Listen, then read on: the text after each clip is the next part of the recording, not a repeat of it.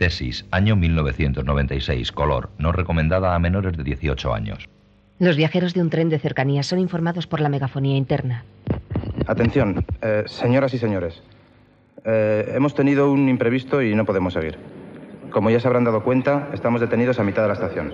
Ahora un encargado les abrirá las puertas para que puedan desalojar el tren. Sigan sus indicaciones, por favor. Bueno, señores, vamos a ver. Tienen que cruzar dos vagones y llegarán al andén. ¿eh? ¿Pero qué pasa? Pues un señor que se ha tirado a la vía y lo hemos atropellado. Presten atención. En cuanto lleguen al andén, salgan lo antes posible. Y les aconsejo que no miren a la vía. El hombre está partido por la mitad. Bueno, venga, dense prisa. Vamos.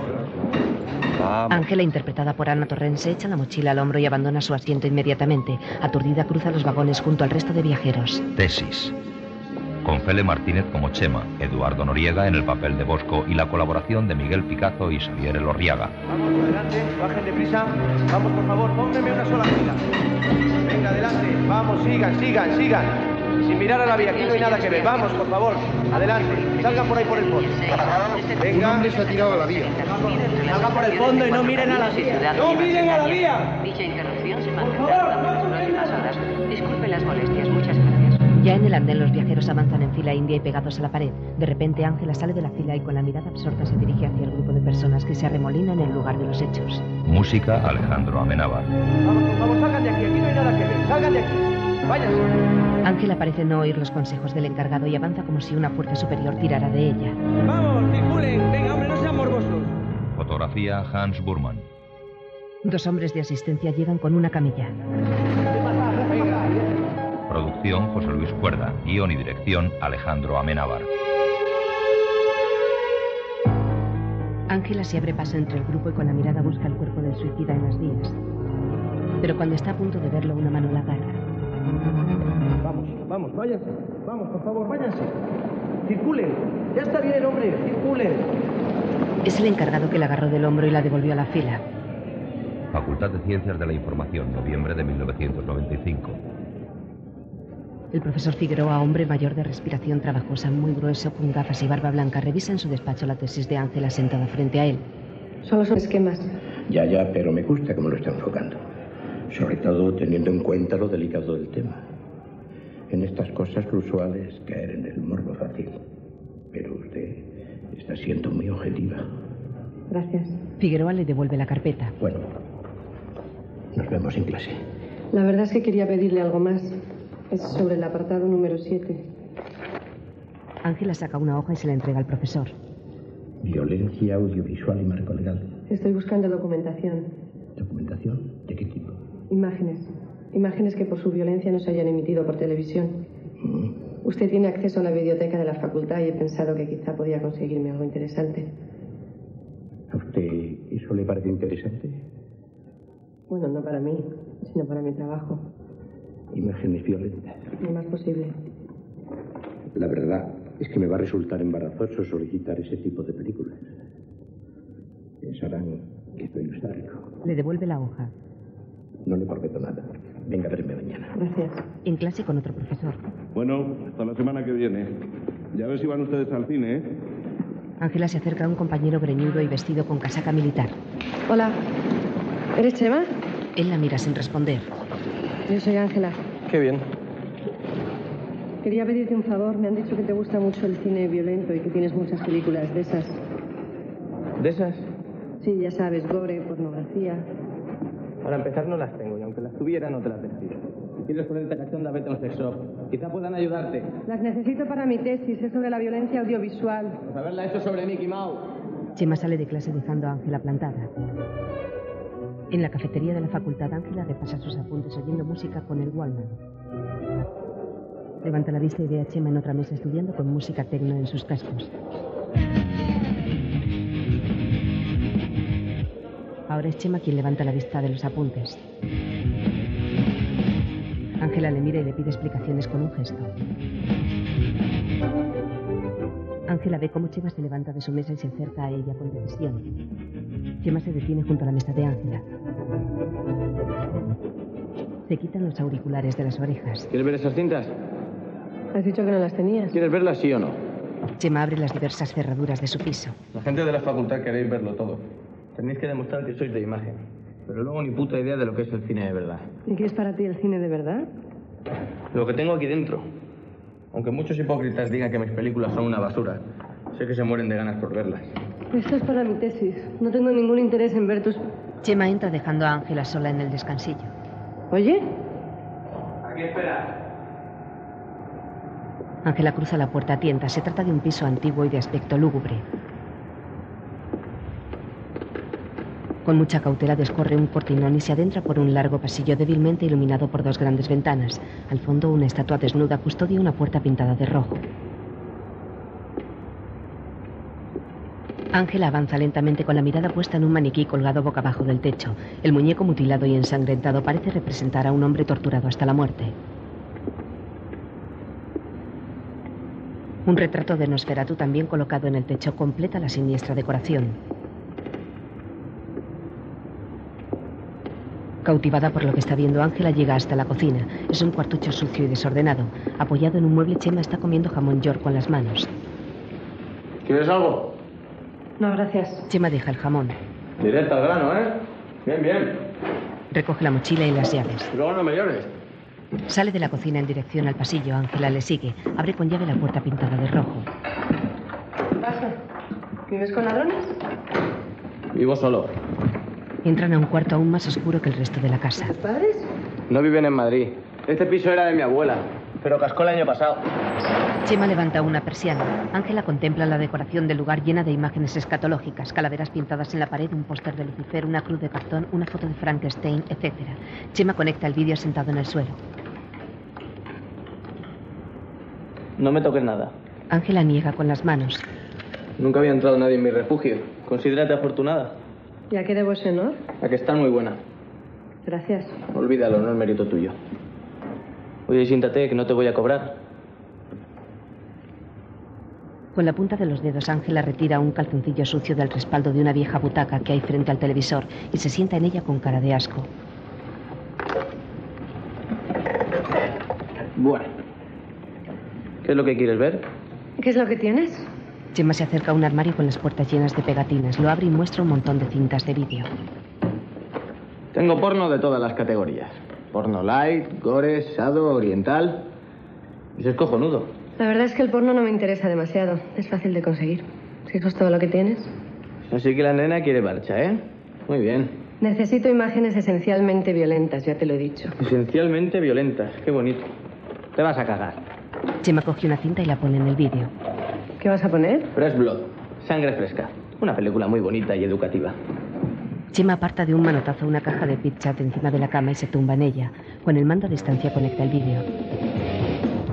Aparece el título en letras rojas e inmediatamente un hombre al que le están haciendo una profunda incisión en la frente con un bisturí.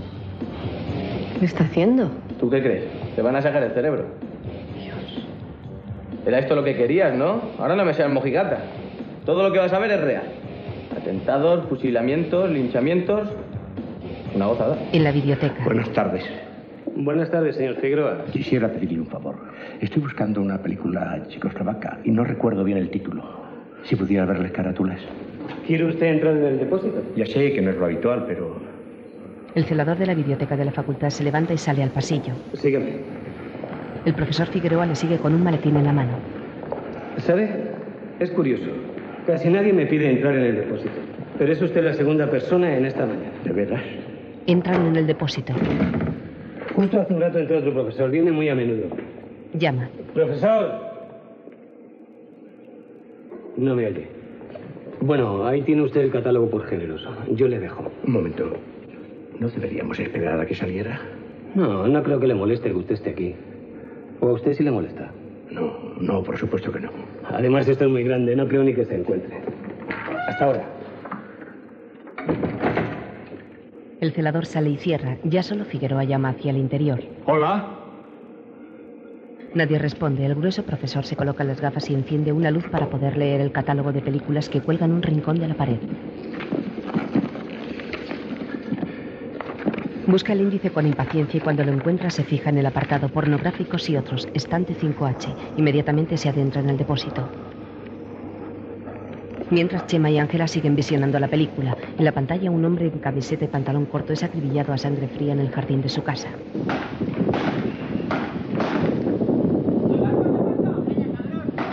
Qué horror. ¿De verdad hay gente que ve estas películas? Tú, por ejemplo. Lo mío es distinto. Yo no disfruto viendo esto. Ángela mira indignada la pantalla. Me da asco. En el depósito Figueroa está hojeando las películas del estante 5H cuando un ruido le alerta.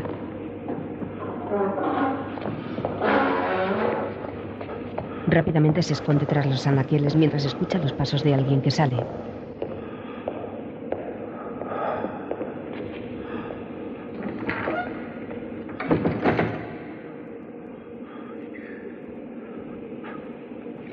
Aliviado pero aún tenso, Figueroa sale de su refugio. Camina por el pasillo con asmática respiración.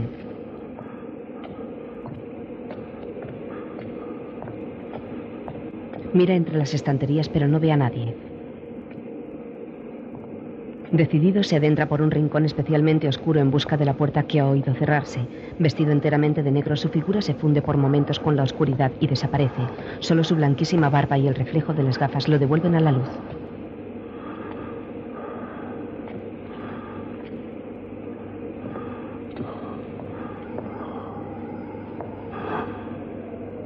Rastrea concienzudamente las paredes en busca de alguna entrada. Al final sus pesquisas dan resultado. Encuentra una pequeña puerta metálica. Sin dudarlo la empuja con fuerza hacia adentro.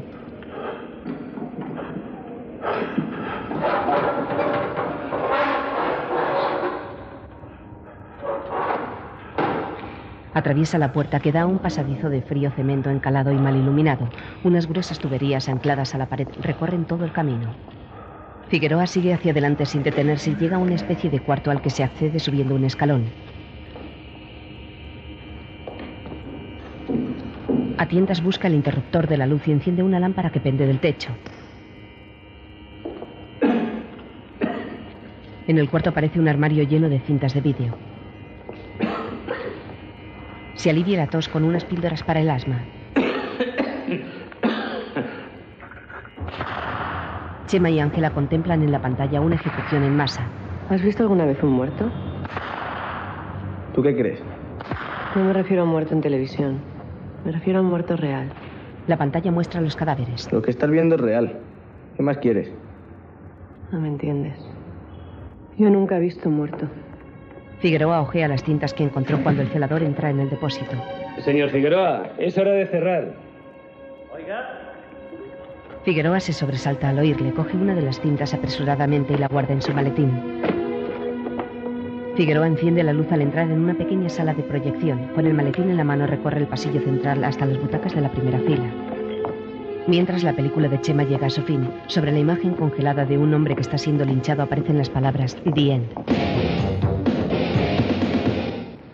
Bueno, esto se ha acabado. Chema apaga la tele con el mando a distancia.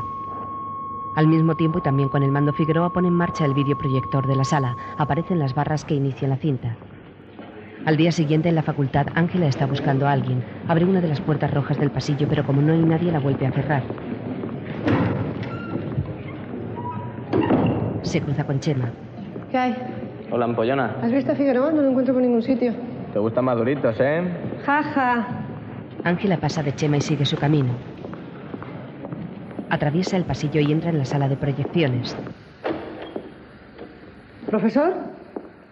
Ve a Figueroa sentado en primera fila. La cinta ha terminado, pero la pantalla permanece encendida. Ángela recorre el pasillo central y se acerca al profesor por la espalda. Al darse cuenta de que no se mueve, ralentiza ligeramente el paso hasta llegar a su altura.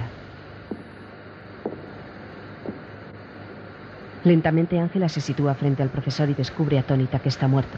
Figueroa tiene la boca y los ojos abiertos. Morbosamente admirada, Ángela escruta el cadáver con detenimiento. La mano izquierda del profesor cuelga inánime y a sus pies aparecen caídas las píldoras para el asma. La pantalla de vídeo chisporrotea insistente a espaldas de la chica. No pudiendo resistir por más tiempo la tentación de tocar al muerto, estira temerosa su brazo izquierdo y con la punta de los dedos acaricia suavemente la cara petrificada de Figueroa. Sus yemas se deslizan sensibles sobre los blancos cabellos de la barba.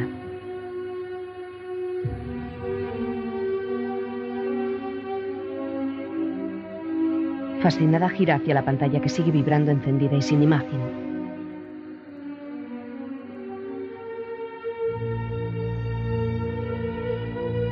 Acto seguido mira hacia el reproductor de vídeo situado a la izquierda de la pantalla. Duda por un momento pero finalmente se acerca al aparato.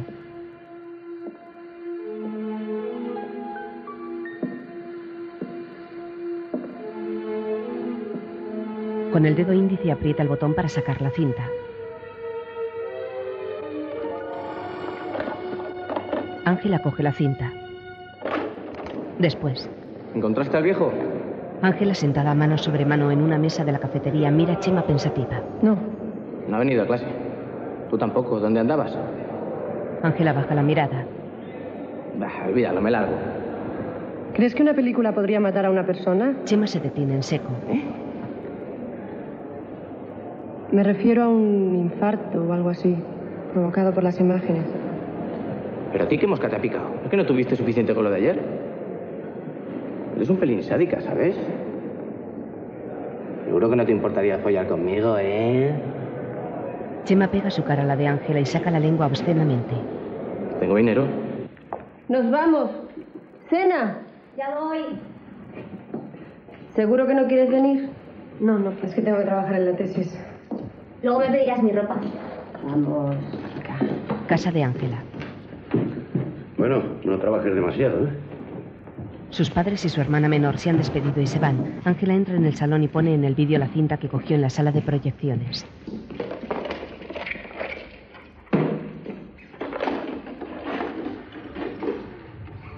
Se sienta en el sofá y enciende la tele con el mando a distancia.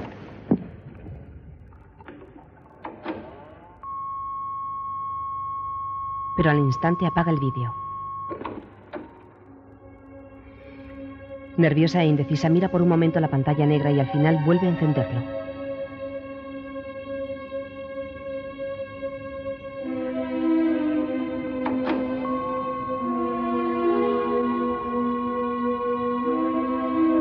Esta vez con el mando a distancia, Ángela rebaja al tope el contraste del monitor para que las imágenes no se puedan ver, pero sí se puedan oír. Mira expectante a la pantalla.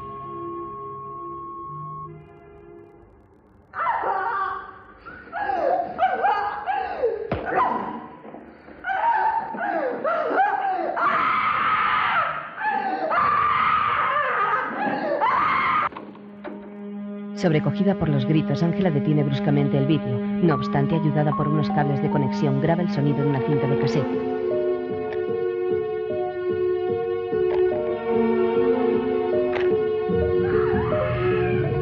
Por la noche, sentada en su cama, Ángela vuelve a escuchar los gritos a través de los Walmart. A la mañana siguiente, Mamá. ¿Qué? ¿De qué es esta cinta? ¿Qué cinta? La que he puesto en el vídeo. ¿Visteis algo anoche? Pues no. Rebobina y mira a ver. al oír a su hermana, Ángela salta de la cama y corre al salón en busca de la cinta. ¡Eh! Esta cinta es mía. ¿Y qué pasa? ¿No la puedo ver? Es un reportaje para mi tesis, te aburrirías. ¿Y tú qué sabes? Déjamela ver. No. Ángela, vestida con un camisón azul, corre escaleras arriba con la cinta. Seguro que no es un reportaje. Dos profesores entran en el aula de imagen interpretados por José Luis Cuerda con barba y pelo largo y Xavier Elorriaga alto. y rubio. Silencio. Cállense, Eh, por favor, silencio. El profesor alto y rubio se dirige a los alumnos. Hola a todos.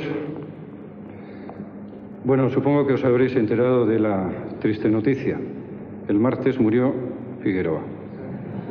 Lo han encontrado en una de las salas de proyección. Al parecer sufrió un ataque de asma mientras veía una película. Chema. Española, seguro. El profesor El Gordo. funeral se celebrará pasado usted lo ha mañana. visto? No, lo mismo es usted que se llevó la cinta. Chema se extraña y mira hacia Ángela. Bueno, mi nombre es Castro, Jorge Castro. Soy profesor de psicología audiovisual, algunos quizá ya me conozcáis, y me han encargado sustituir a Figueroa provisionalmente. Conozco bien el programa, así que creo que no vamos a tener ningún problema en continuar las clases con normalidad. Por cierto, El profesor Castro saca un papel y lo lee. Ángela Márquez, Sorprendida, Ángela levanta la mano. Ajá. Creo que Figueroa estaba llevando tu tesis. Eh, no tengo ningún inconveniente en continuar con su labor. Cuando quieras quedamos y le echamos un vistazo. ¿De acuerdo? En el pasillo con Chema. Estás desvariando. No estoy desvariando. Encontraste al viejo muerto y le robaste la cinta, como si lo vieras. Yo no he robado nada. Ah, no. Ha sido ella. Ha robado la cinta. Es una... Le tapa la boca. Si fuera, no tengo por qué dejarte. No te dejo ver las mías. ¿Para qué quieres esa cinta? ¿Para qué la quieres tú? La necesito para mi tesis. Y una mierda, ¿qué coño hay en esta cinta? No lo sé. ¿Qué? Que todavía no la he visto.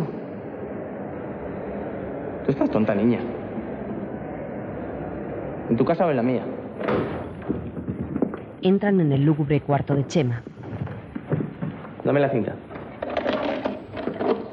Chema pone la cinta y se sienta junto a Ángela con una enorme bolsa de patatas fritas. Empieza la diversión. Chema pone en marcha el vídeo con toda naturalidad. Ángela, sin embargo, mira la pantalla con temor. Acongojada se levanta de la butaca de un salto y se coloca de cara a la pared. No puedo. Tú te lo pierdes.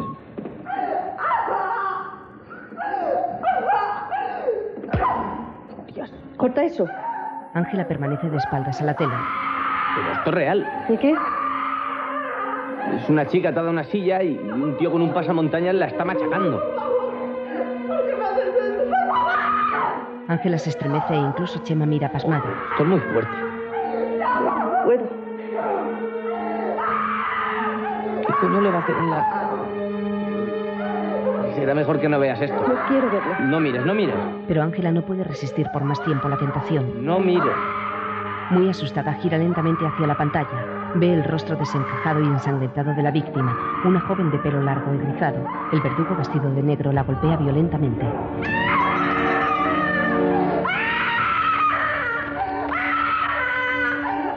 Yo esa tía la conozco. Estudiaba en la facultad. Desapareció hace un par de años. Ángela mira la pantalla tapándose la boca con las manos. Chema se mete en la boca un puñado de patatas fritas. Ángela vomita en la taza del váter. Chema se asoma a la puerta, la mira un momento y se marcha. Después ambos de nuevo ante el televisor.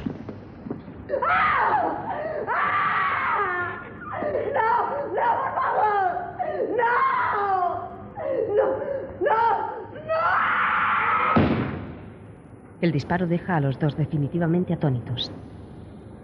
¿Está muerta? ¿Tú qué crees? Le ha volado los sesos. ¿Qué hace ahora con ella? Creo que la va a descuartizar. Dios, para esto.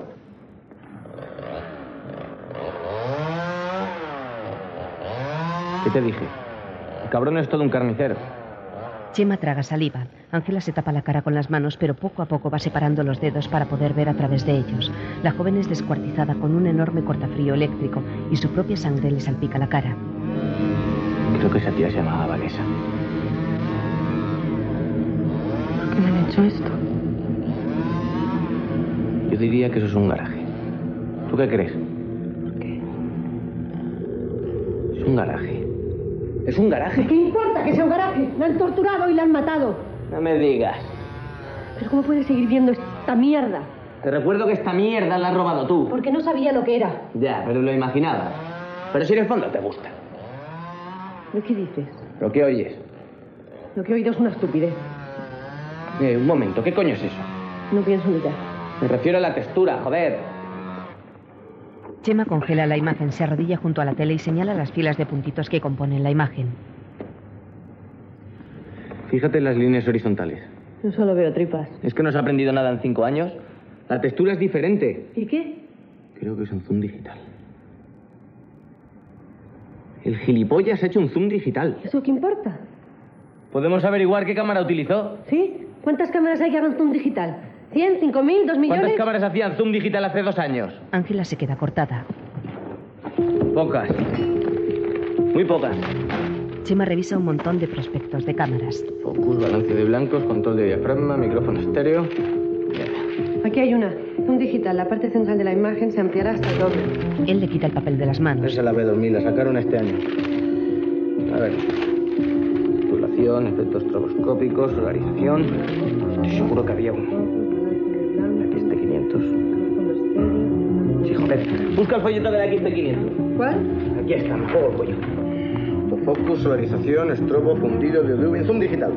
Esta función le permitirá obtener ampliaciones inéditas a partir de una grabación original.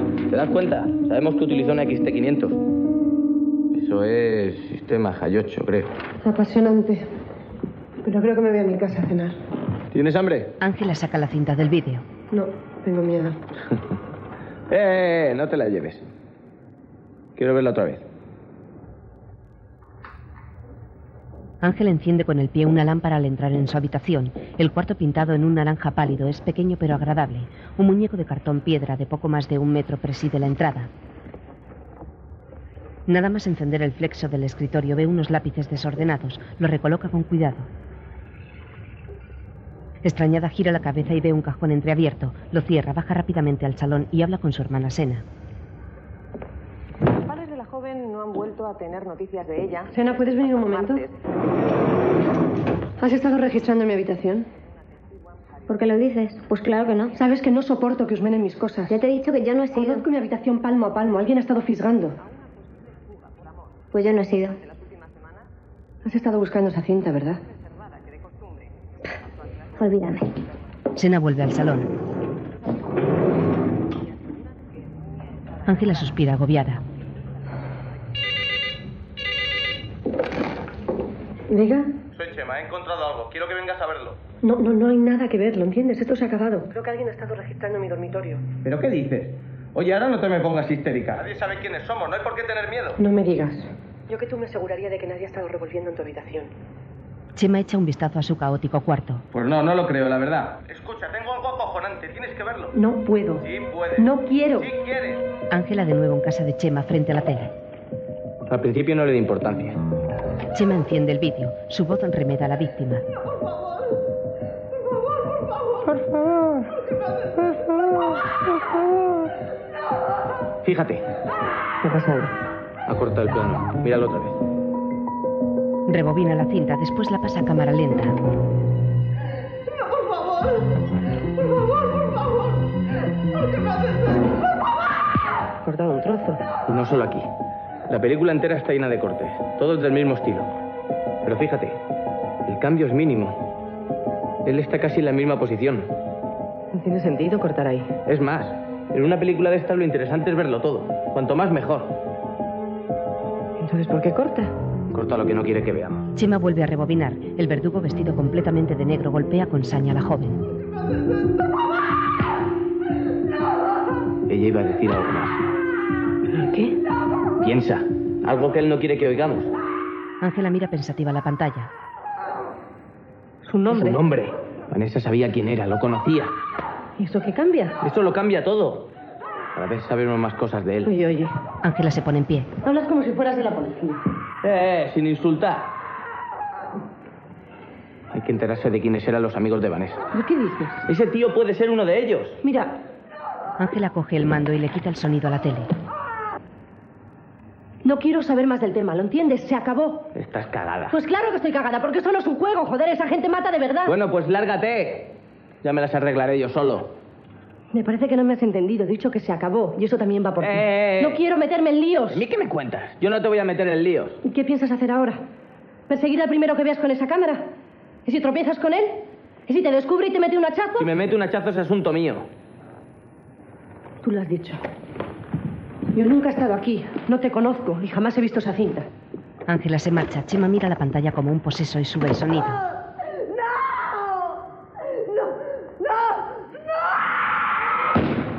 Profesor Castro. ¿Qué es el cine? No os engañéis. El cine es una industria, es dinero.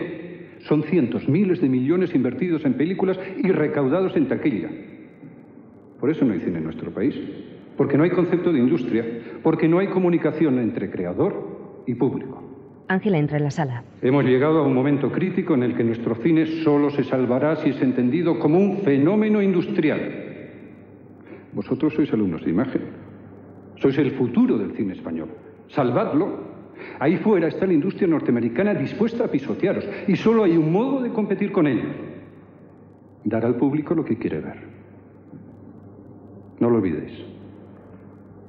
Gracias.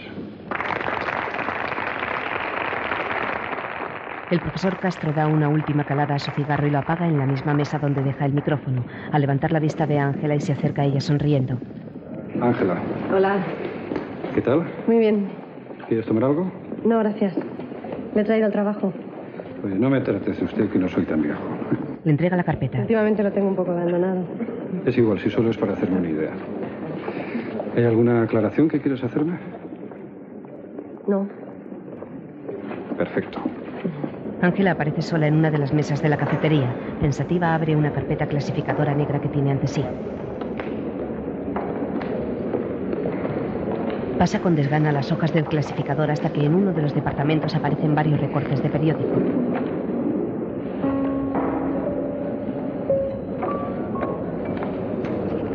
En ellos se ve la foto de Vanessa Romero, la joven torturada del vídeo. Ángela lee los diferentes titulares. Denunciada la desaparición de una joven estudiante, ¿dónde está nuestra hija? El tribunal desautoriza un nuevo interrogatorio sobre el caso de Vanessa Romero.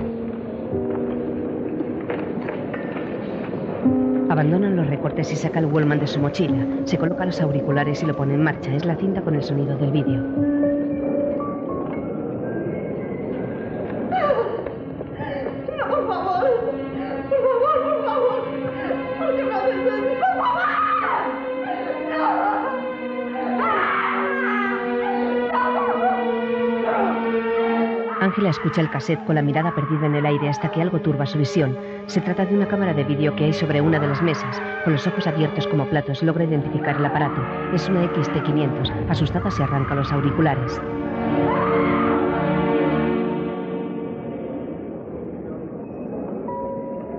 En ese momento un chico que viste cazadora vaquera con cuello de borrego y al que Ángela no puede ver la cara porque está de espaldas, se coloca la cámara en el hombro y empieza a grabar a la jovencita que está con él.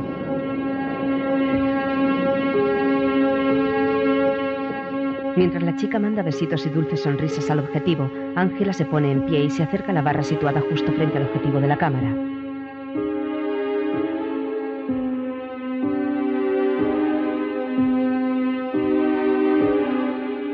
El chico ve a Ángela a través del objetivo, olvida a la jovencita y la enfoca directamente a ella.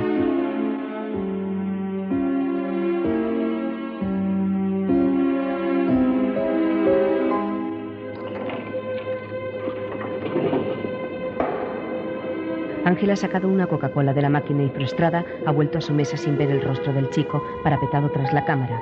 Otra vez a su espalda ve cómo deja la cámara y besa a la jovencita en la boca. Inesperadamente el chico gira y sorprende la mirada de Ángela que avergonzada agacha la cabeza. Pero Ángela no se amedrenta, levanta los ojos de nuevo y ve al chico salir de la cafetería. Duda un momento y enseguida se pone en pie, coge su mochila y corre tras él.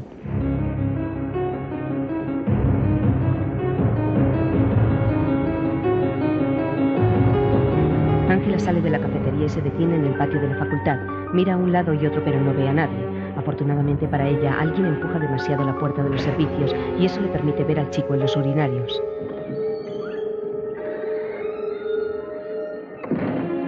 Sin perder de vista la puerta de los servicios, Ángela se acerca a un teléfono público cercano y simula estar hablando.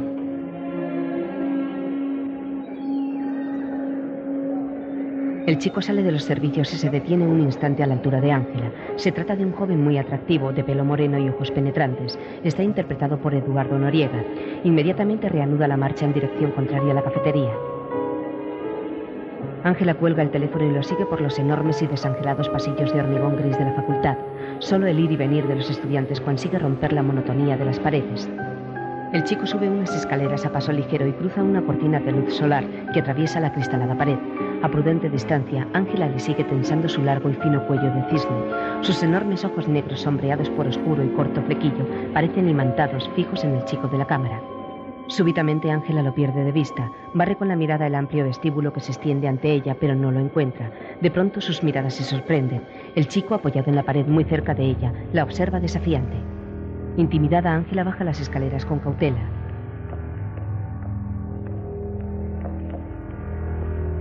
Avanza como si estuviera disimulando. Al enfilar un pasillo lleno de gente, Ángela gira hacia atrás y no ve a nadie. Para asegurarse, gira hacia el otro lado y se encuentra con los ojos del chico que la sigue a muy corta distancia. Ahora ella es la presa.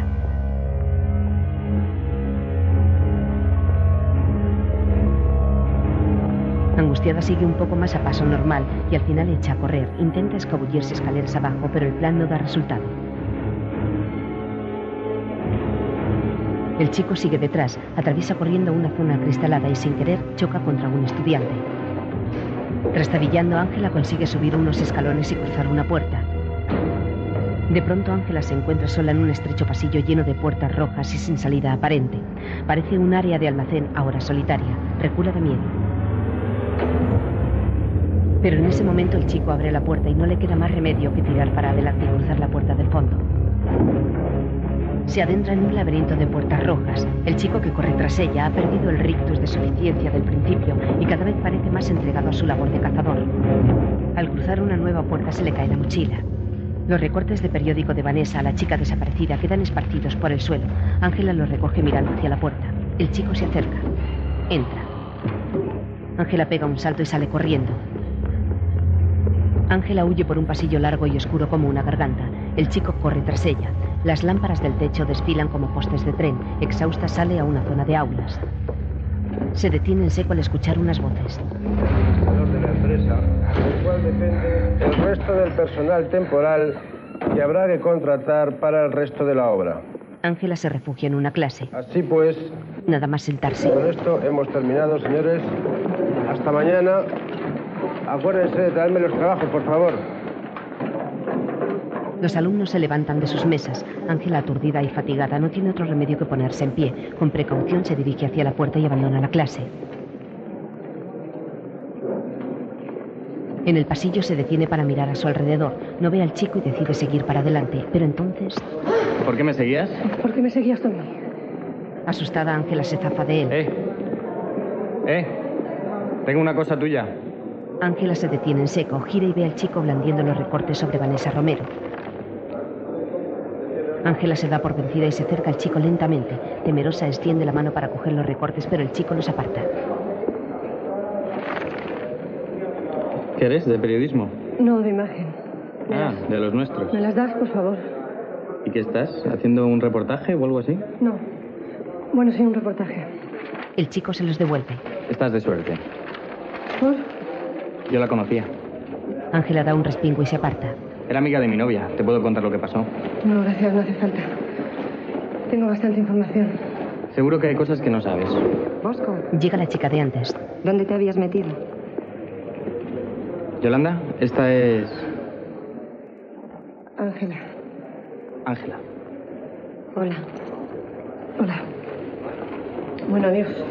Va a hacer un reportaje sobre Vanessa. Yolanda mira a Ángela sorprendida e inmediatamente se vuelve hacia Bosco. ¿Puedo hablar un momento contigo? Yolanda empuja a Bosco hacia una parte y se encara con él para pedirle explicaciones. Ángela aprovecha ese momento para marcharse. Ángela se refresca la cara en un lavabo de la facultad. Cansada, levanta la cabeza y se mira en el espejo. Hola, Correcaminos. Gira bruscamente y encuentra a Bosco. ¿Lo del reportaje va en serio o me estás tomando el pelo? No, no, en serio. ¿Y la cámara? ¿Ahora? ¿El reportaje? Ah. Sí, claro. Bueno, la verdad es que... Estás hecho un lío. ¿Cómo? No, digo que todavía no lo hemos conseguido. Hay que pedir los permisos, ya sabes. ¿Te vale esta? Le muestra la cámara después con Chema. No quiero saber más del tema, no quiero saber más del tema.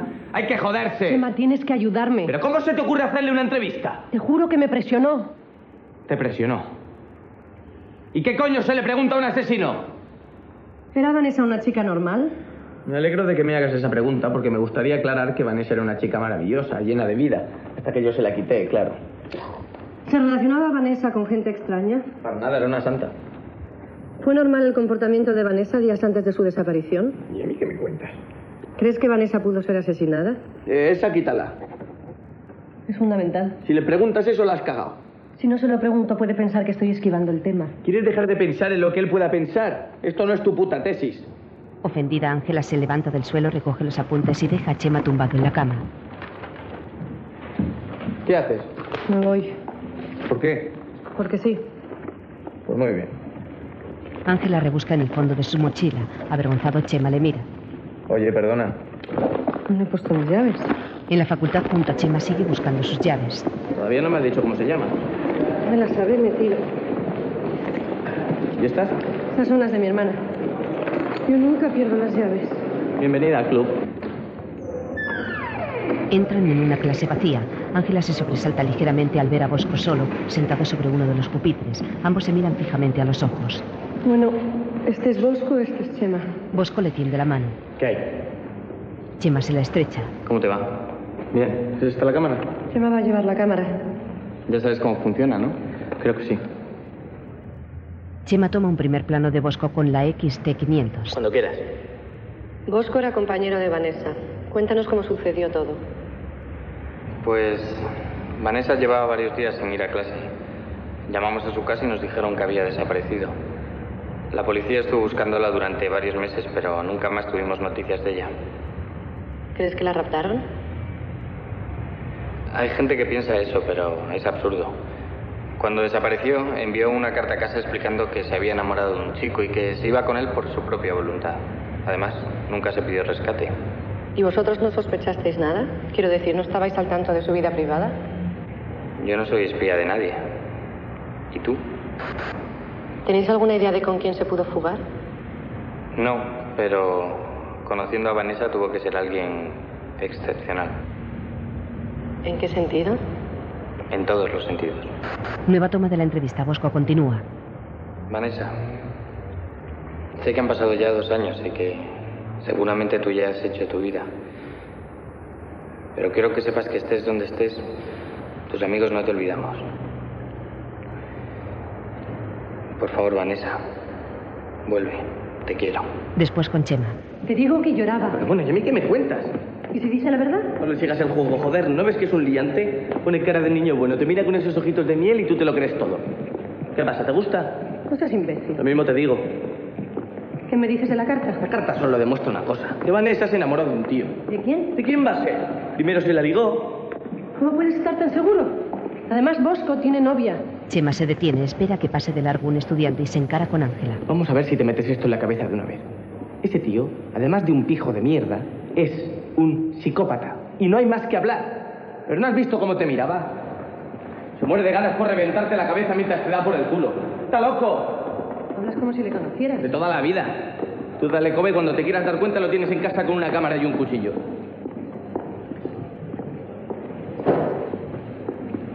¿Y ahora qué hacemos? Nada. Como que nada.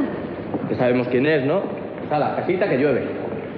Tenemos que avisar a la policía. Sí, una mierda. No tengo otra cosa yo que hacer, hombre. Pero Además, si no tenemos pruebas.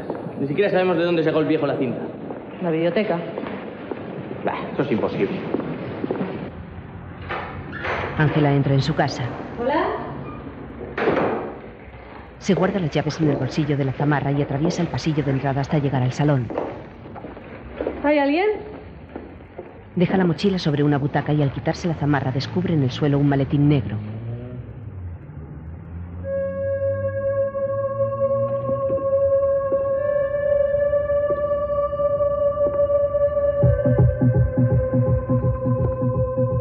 Lenta y expectante se acerca a la maleta. Con la mirada absorta se agacha y corre la cremallera.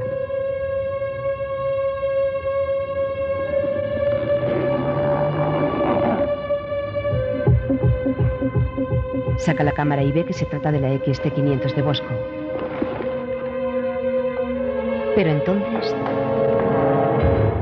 Bosco aparece tras la puerta del salón. Huye despavorida, atraviesa la casa corriendo y logra enterrarse en el cuarto de baño. ¿Ángela? Entreabre y mira asustada a su madre. Hola, cielo. Ha venido un amigo tuyo. Muy guapo. Sorprendida pero aliviada, Ángela abre. Su madre se cruza con Bosco. ¿Está Ángela por ahí? Ahí la tienes, como si estuvieras en tu casa. Gracias. Bosco se asoma a la puerta de la cocina, tranquilo y con un leve gesto de suficiencia. Ángela respira hondo al verle. Estás un poco nerviosilla, ¿eh? ¿Cómo has sabido mi dirección? No eres la única que investiga. Bosco se apoya en el quicio de la puerta. Ya. ¿Qué quieres? He traído la entrevista. Copiada a V. Bosco le ofrece la cinta de vídeo. Ángela la mira pero no la coge. Él se acerca con intención de arrinconarla, pero ella logra esquivarlo. Gracias. No tenías que haberte molestado. Al cruzarse, Ángela le arrebata la cinta. La verdad es que he venido por algo más. ¿El qué? Tus contraplanos. ¿Cómo? Se os olvidó grabar tus contraplanos cuando me hacéis las preguntas. Es imprescindible si queréis editar la entrevista. Ah, claro. Que despiste. Bueno, pues cuando quieras. ¿Pero aquí? Si le encuentras lo bastante cerrado, no se sabrá dónde estamos. Ya verás. ¿Dónde está tu habitación? Ángela le mira estupefacta. Entran en la habitación. Bosco lleva la cámara y el trípode. No me gusta que me graben. Eso sí que no me lo creo. Ángela se coloca junto a la ventana. Una chica tan guapa. Sonríe halagada. Tranquila, es un momento. Bosco monta la cámara sobre el trípode. ¿Desde cuándo tienes esa cámara? Hará unos cuatro meses. Pero hace más de un año que no está a la venta. Joder. Qué control. La compré de segunda mano. ¿Por qué lo preguntas? No, por nada. Está claro que lo tuyo son las preguntas. ¿Me dejas que te haga yo una? Claro. Bosco acerca el ojo al visor de la cámara y encuadra a Ángela en primer plano. ¿De qué color son mis ojos? No sé. No me he fijado. O sea, que además de cotilla, mentirosa. Ángela obvia el comentario. Coge su carpeta negra de una silla y saca una hoja. ¿Te falta mucho? ¿Tienes prisa? Va a ser la hora de comer. Bosco, ¿a qué te quedas a comer? Sonríe satisfecho hacia Ángela. Encantado. Así me gusta. Salgo un momento a comprar. Sé bueno. La madre cierra la puerta al marcharse. Bosco vuelve a mirar a Ángela y la sonrisa se le deshace. Se acerca la chica y baja la persiana hacia ella a su espalda. ¿Qué haces? La luz directa no funciona bien con esta cámara. Siéntate en la cama. ¿Para qué? Desde aquí no tengo distancia focal. Siéntate en la cama, por favor. La habitación ha quedado en penumbra. Desconfiada, Ángela se sienta en la cama sin tenerlas todas consigo. Bosco le toma de nuevo un primer plano. Eso es. Cuando quieras. Lee la hoja que ha sacado antes. A continuación hablaremos con Bosco. Bosco era compañero de Vanessa y siguió de cerca los días que precedieron a su... Ve a Bosco recostado sobre el escritorio alejado de la cámara. ¿No vas a mirar por el visor? Es un plano fijo. Cuando hagas las preguntas, mírame a los ojos. Era Vanessa una chica normal, se relacionaba Vanessa con gente extraña, crees que la raptaron, estabas al tanto de su vida privada, ¿tenéis idea de con quién se pudo fugar? Ya está. Espera. Hace falta tu gesto de asentimiento haciendo que escuches mis respuestas. Luego lo intercaláis. Ángela asiente con la cabeza. Bla, bla, bla, bla, bla, bla, bla, bla, bla, bla, bla, bla, bla, bla, bla.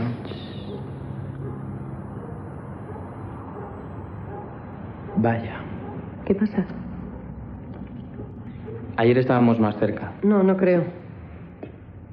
¿Te pongo nerviosa si me acerco? No. ¿A qué distancia crees que te pondrías nerviosa? Bosco se le acerca intimidándola con la mirada. No, por favor. Se arrodilla erguido sobre la cama y la mira fijamente a los ojos. Cada palabra que pronuncies vale un centímetro más. Oye, no tiene gracia. No hables. Bosco apoya las manos en la cama y aproxima su rostro. Inquieta, ella se echa hacia atrás. ¿Estás nerviosa? Claro que no. No hables. Lentamente Bosco se aproxima un poco más. Ángela se recuesta hacia atrás aterrada. Por la boca muere el pez.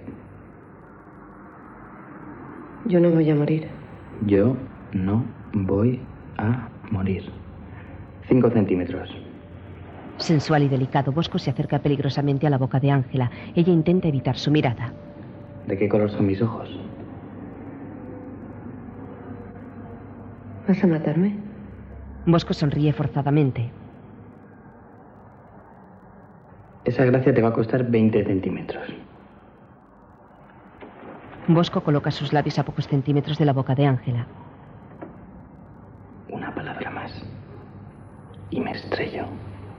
Le intenta besar, pero Ángela lo rechaza echándose hacia atrás. Rendido, Bosco se reincorpora. Creí que te gustaba. Bosco se retira hacia la puerta. La próxima vez te parto la cara. No habrá próxima vez. En la cocina. Ey, Ángela, ¿cómo dejas que Bosco ponga la mesa? Sena intenta arrebatarle los platos, pero Bosco se resiste juguetón. Ángela les contempla apoyada en la pared. Entra su padre. ¿Quién ha cambiado de canal? Yo, las noticias son un rollo. ¿Qué sabrás tú lo que es un rollo? ¿Dónde está el mando? Bosco, así que además de estudiar, trabajas. De vez en cuando hago algún reportaje. ¿Sobre qué? Ángela espera con atención la respuesta. Lo que salga. Una boda, un bautizo. ¿Y se saca dinero? Bastante. Ángela nunca ha hecho nada de eso. Ángela tiene bastante con su tesis. Bosco gira extrañado hacia Ángela. ¿Estás haciendo una tesis? Bueno, estoy empezando. ¿Sobre qué? Todavía no lo tengo claro. Violencia audiovisual en el entorno familiar. ¿Te interesa la violencia? No Le exactamente. apasiona. Yo creo que no está bien de la cabeza. Se pasa el día analizando películas de esas sangrientas. Sena, ¿por qué no te callas? ¿Y vas a incluir el reportaje en tu tesis? ¿No? ¿Por qué? El otro día trajo una. bueno, no me la dejo ni ver. ¿Estás haciendo un reportaje? ¿Sobre qué? ¿Por qué no comemos? Me estáis mareando. Ya en la mesa. ¿Y tú qué estudias? He empezado Derecho este año. Derecho. No me digas. Yo quería estudiar Derecho. ¿En serio? ¿Y por qué no lo hiciste? No sé, no me siento capaz. Pienso que hay que ser muy tenaz y muy inteligente. Pua, yo no lo soy, ya me ves. Bosco, se te va a enfriar la carne. A mí sí me lo pareces. Sena le mira perpleja. ¿El qué? Inteligente. Sonríe halagada. Ángela pregunta a Bosco. ¿Qué tal está Yolanda? Bosco queda pasmado, tenedor en ristre. ¿Quién es Yolanda? La chica con la que sale. Lo hemos dejado. ¿En serio? Bueno, casi. Esta carne está buenísima. Recobrado, Bosco mastica un pedazo de carne con la mirada clavada en Ángela. Chema habla por teléfono dando vueltas por su habitación. ¿Cómo que ha estado en tu casa?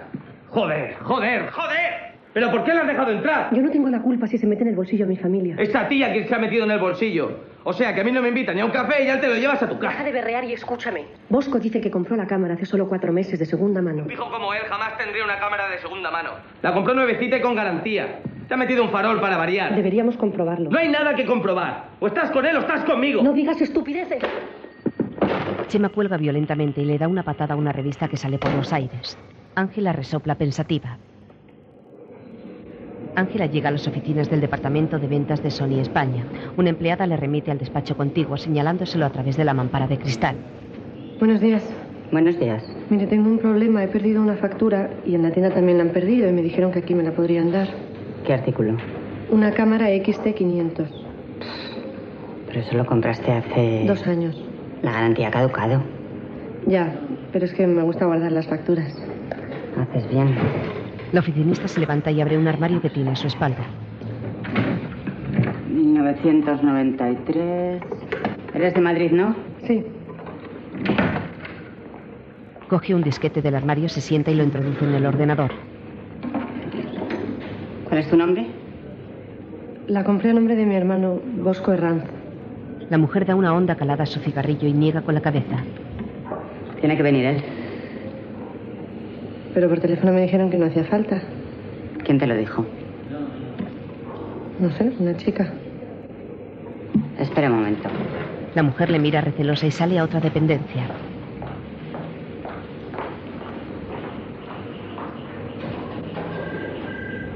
Al verse sola en la oficina, Ángela rodea la mesa con sigilo y se hace con el disquete del ordenador.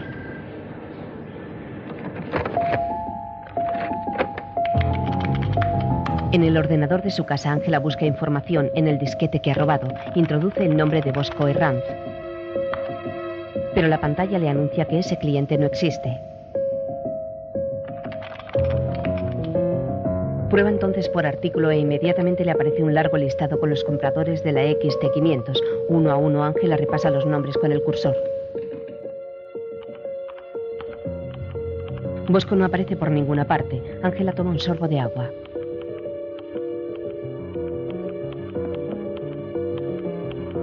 Sorprendida detiene el cursor al comprobar que la Facultad de Ciencias de la Información figura como cliente.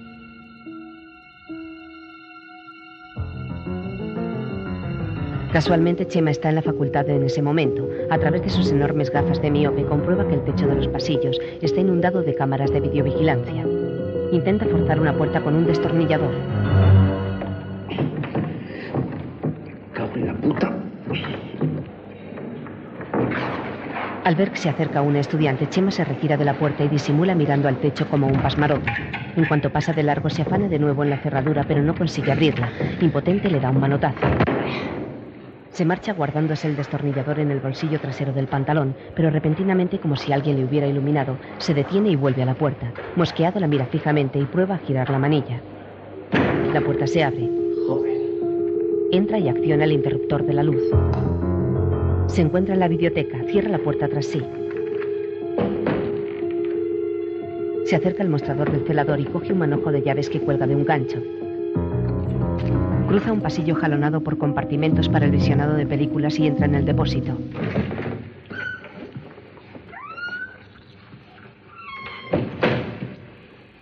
Chema escudriña el techo por encima de los anaqueles del depósito mientras avanza por el pasillo central. Se detiene al descubrir una minicámara de vigilancia. Lo sabía. Entra en el centro de control donde está el vigilante frente a los monitores. Hombre, pero si está aquí Freddy Krueger. Hace mucho que no te vemos por la sex shop. He estado ocupado. Matándote bajas, ¿no? Seguro. No tanto como tú. Oye, ¿por qué no me dejas echar un vistazo a las grabaciones del circuito cerrado? ¿Tú qué quieres, macho? ¿Que me despidan? Necesito las del día 12 de la biblioteca. Ey, ey, ey, ey, para el carro. Tienes algo que ofrecer, ¿no? Mi cuerpo. no jodas.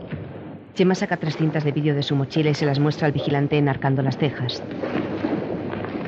Es por el bueno. Es noche cerrada y la habitación de Ángel aparece bañada en sombras azules. Un póster de la película Mi Idaho privado de Gus Van Sant adorna la pared. Ángela está sumergida en un sueño profundo hasta que de pronto algo le desvela y abre los ojos. Somnolienta pasea la mirada por el cuarto como si buscara algo. De repente, a la altura de una acuarela con flores blancas que cuelga de la pared, aparece un minúsculo punto rojo parpadeando amenazante en la oscuridad. Es el piloto de una cámara grabando. Enciende inmediatamente la luz, pero el punto rojo ha desaparecido. Salta de la cama y enciende el flexo del escritorio. Descalza se acerca lentamente a la puerta de la habitación. Se extraña al verla abierta de par en par y con mucha cautela se asoma al pasillo sin salir del cuarto. No ve nada ni a nadie.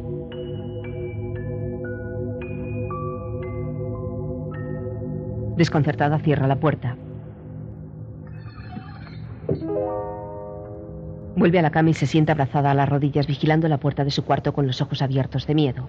En el reloj del péndulo del salón faltan dos minutos para que sean las cinco menos cuarto de la madrugada. La noche avanza como un espectro hacia su final.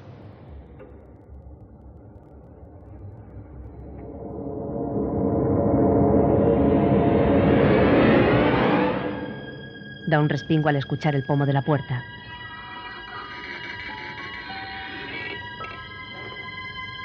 La puerta se abre con la lentitud de un bostezo y aparece la figura de Bosco. Ángela se encoge en la cama despavorida.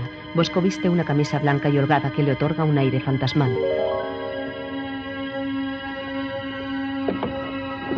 Deja la XT500 que trae consigo sobre una mesita que hay a los pies de la cama y sin dejar de mirar a Ángela se sienta junto a ella.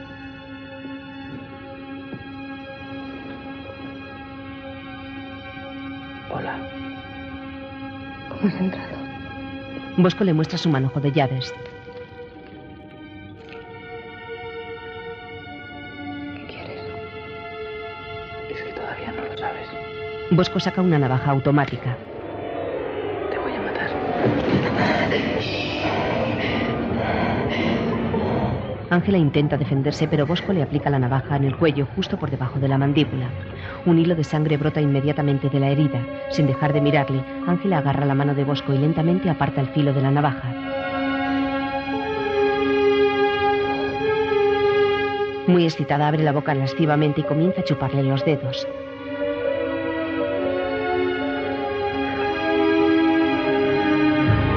Chupa con fricción los nudillos del puño que sostiene la navaja.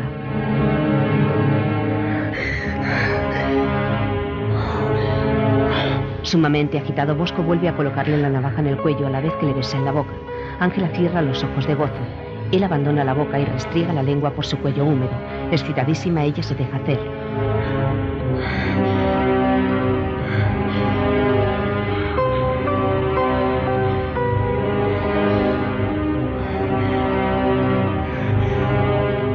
Bosco se mete por el escote del camisón y le lame los pechos. Después baja hasta el vientre y finalmente hasta el sexo. Con la boca de Bosco entre las piernas, Ángela abre los ojos. Vemos su imagen a través del visor de la cámara. Obnubilada por el placer, Ángela ve en la oscuridad el punto rojo parpadeante. Es el piloto de la cámara que la está grabando. En ese momento, Bosco le asesta un navajazo en el vientre. Ángela, teléfono. Un tal Castro. Ángela despierta de la pesadilla de golpe. Desorientada se incorpora con la mano en el pecho. En el teléfono. ¿Diga? ¿Qué hay, Ángela? Hola. No te habré despertado. No, no, ¿qué va? Mira, me he leído tu trabajo y me gustaría comentarlo contigo. Ángela mira por la ventana y ve a Yolanda fumando delante de su casa. Ángela, Sí, sí. ¿qué te parece hoy a las 11 en mi despacho? Bien. Estupendo. Entonces luego nos vemos. Adiós. Adiós. Cuelga mirando hacia la calle. La novia de Bosco parece nerviosa, consulta su reloj y mira hacia la casa. Ángela se esconde rápidamente tras los visillos.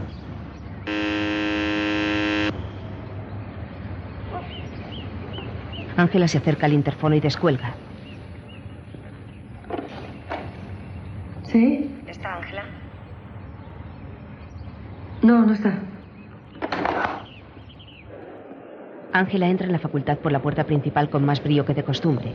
Viste una blusa de color rojo amapola, pantalón negro de pinzas y en las manos lleva una chaqueta blanca de punto. De repente se para en seco al ver a lo lejos a Bosco. Está con Yolanda que parece recriminarle algo. Sin quitarle el sopo, Ángela sigue su camino. Yolanda agarra del cuello a Bosco y le fuerza a besarle en la boca.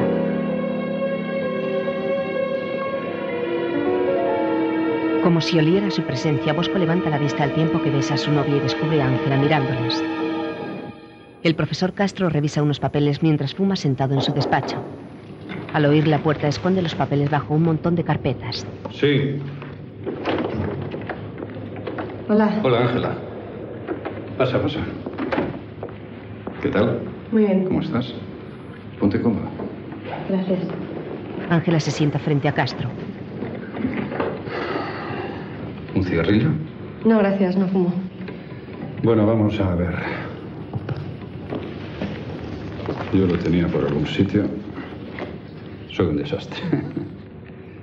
Aquí está.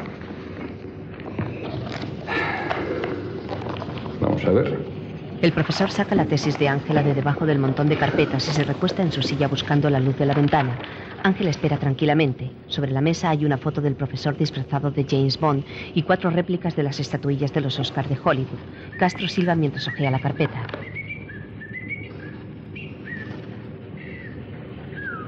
Le habla sin levantar la vista de la carpeta. ¿Por qué te interesa la violencia? Pues porque la violencia es algo cotidiano en el cine y la televisión y nos estamos acostumbrando demasiado a ella. ¿Y? Me preocupa. ¿Por qué? Pues porque no me gusta la violencia. ¿La rechazas? Claro. ¿Siempre? Sí. Pero la violencia es también algo innato en todos nosotros. No podemos estar siempre censurando las películas. No, pero el realizador debe ser consciente de lo que hace. El realizador no debe hacer otra cosa que lo que el público le pide.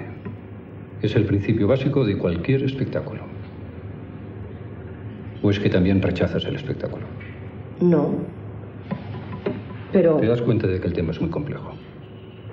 Por ejemplo, ¿en qué tipo de violencia pretendes centrarte? ¿Cómo? ¿Algún género en especial? Verás, me da la impresión, y, y corrígeme si me equivoco, pero me da la impresión de que estás abordando el tema de un modo... superficial. Pues sí, y en estas cosas hay que profundizar. No olvides que se trata de un tema de investigación, Ya, pero eso solo son apuntes, aún no está terminado. o sea, que estás investigando. ¿Investigando el qué? Yo no lo sé. Yo no puedo saberlo si tú no me lo dices. ¿Qué quiere que le diga? Acabas de decirme que estás investigando. No, yo no he dicho eso, ha sido usted. El profesor cierra la carpeta. Muy bien. Ya veo que no estás muy dispuesta a colaborar. Ángela le mira extrañada. No lo entiendo. Castro se apoya en la mesa y entrechoca los pulgares inquieto. Está bien. Te lo diré de otra manera. ¿Por qué murió Figueroa? Ángela se queda atónita. ¿Por qué me pregunta eso? Era tu director de tesis. Sabrás al menos por qué murió. Usted dijo que murió de un ataque de asma. Era un hombre ya mayor. Pero me pregunto qué fue lo que vio en aquella sala capaz de matarlo. ¿Tienes alguna idea? No, Eres toda una teórica, tendrás alguna teoría al respecto. no, no la tengo. Sabes, Ángela, yo creo que eres una chica muy inteligente. Estoy seguro de que llegarás muy lejos. Por eso no entiendo tu comportamiento. Soy yo la que no la entiende. ¿De veras? ¿En serio no me entiendes? Yo creo que sí. Crea lo que le dé la gana. Pero yo ya me estoy cansando de esta conversación. ¿Sabes una cosa? Yo también. El profesor Castro se pone en pie, enciende una televisión que tiene junto a la mesa y se sienta de nuevo con el mando a distancia. Conecta el vídeo sin mirar a Ángela. Se trata de la cinta de videovigilancia de la sala de proyecciones donde murió Figueroa. La pantalla muestra el momento en que Ángela se acerca al cadáver.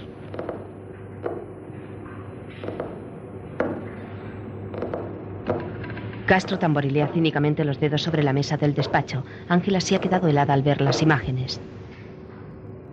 Odio estas situaciones. Descubrir una mentira es siempre humillante, sobre todo para el que miente. ¿No crees? Castro la mira de reojo. Cuando ocurre esto uno se pregunta, ¿por qué alguien llega a mentir? ¿Por qué mientes, Ángela? La pantalla muestra el momento en el que Ángela coge la cinta del reproductor. Castro se vuelve hacia ella paternal. ¿Qué es lo que hay en esa cinta? Abochornada, Ángela es incapaz de mirar la cara del profesor. Vaya, te has quedado muda. Muy bien. Quiero esa cinta mañana a primera hora en mi despacho. ¿De acuerdo? Ángela asiente.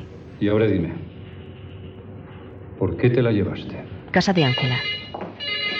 Llama a Chema. ¿Diga? ¿Está Ángela? Eh, no está. ¿Quién es? ¿Dónde está? Eh, quedó con un profesor de la facultad. ¿Con quién? Mira, Ángela, yo no puedo dirigir la tesis de alguien que roba, miente y lo que es más grave aún, de alguien que no confía en mí. Por última vez, ¿por qué te llevaste esa cinta? No lo sé. ¿De dónde salió? No lo sé. ¿Era tuya? No, Quizá fuiste a recuperarla. no. Entonces, ¿por qué la cogiste? No lo sé. Estoy empezando a cansarme. Mira, ningún profesor de esta facultad va a dirigir tu tesis si no eres sincera. Ninguno, ¿me entiendes? Esto no tiene nada que ver con mi tesis. Ángela mira con ojos llorosos al profesor Castro, el cual la mira sorprendido. Es algo más grave. Solícito, el profesor Castro se acomoda en su silla. Soy todo oídos. Lo que voy a contarle no lo sabe nadie. Sí. ¿Cómo? ¿Es para ti? ¿Para mí? Puedes hablar ahí dentro. Ángela se pone en pie, deja la chaqueta y la mochila sobre la silla y entra en el despacho contiguo, separado por una puerta cristalada. Contesta al teléfono. ¿Diga? Ángela, soy Chema. Sal de ahí ahora mismo, ¿me oyes? Vete. En su despacho, Castro pulsa un botón del interfono y escucha la conversación entre Ángela y Chema. ¿Pero qué coño haces ahí? Ese tío está implicado. ¿Cómo lo sabes? ¿Le has hablado de la cinta? Él sabe que la cogí. Pues claro que lo sabe, el cabrón lo sabe todo. Y quiere recuperar la cinta. Es una buena excusa y lárgate. ¿Oye? Ángela se asoma a la puerta cristalada simulando que continúa el teléfono. Pero Castro sabe que no es así y la observa pensativo. Ángela cuelga y regresa al despacho del profesor.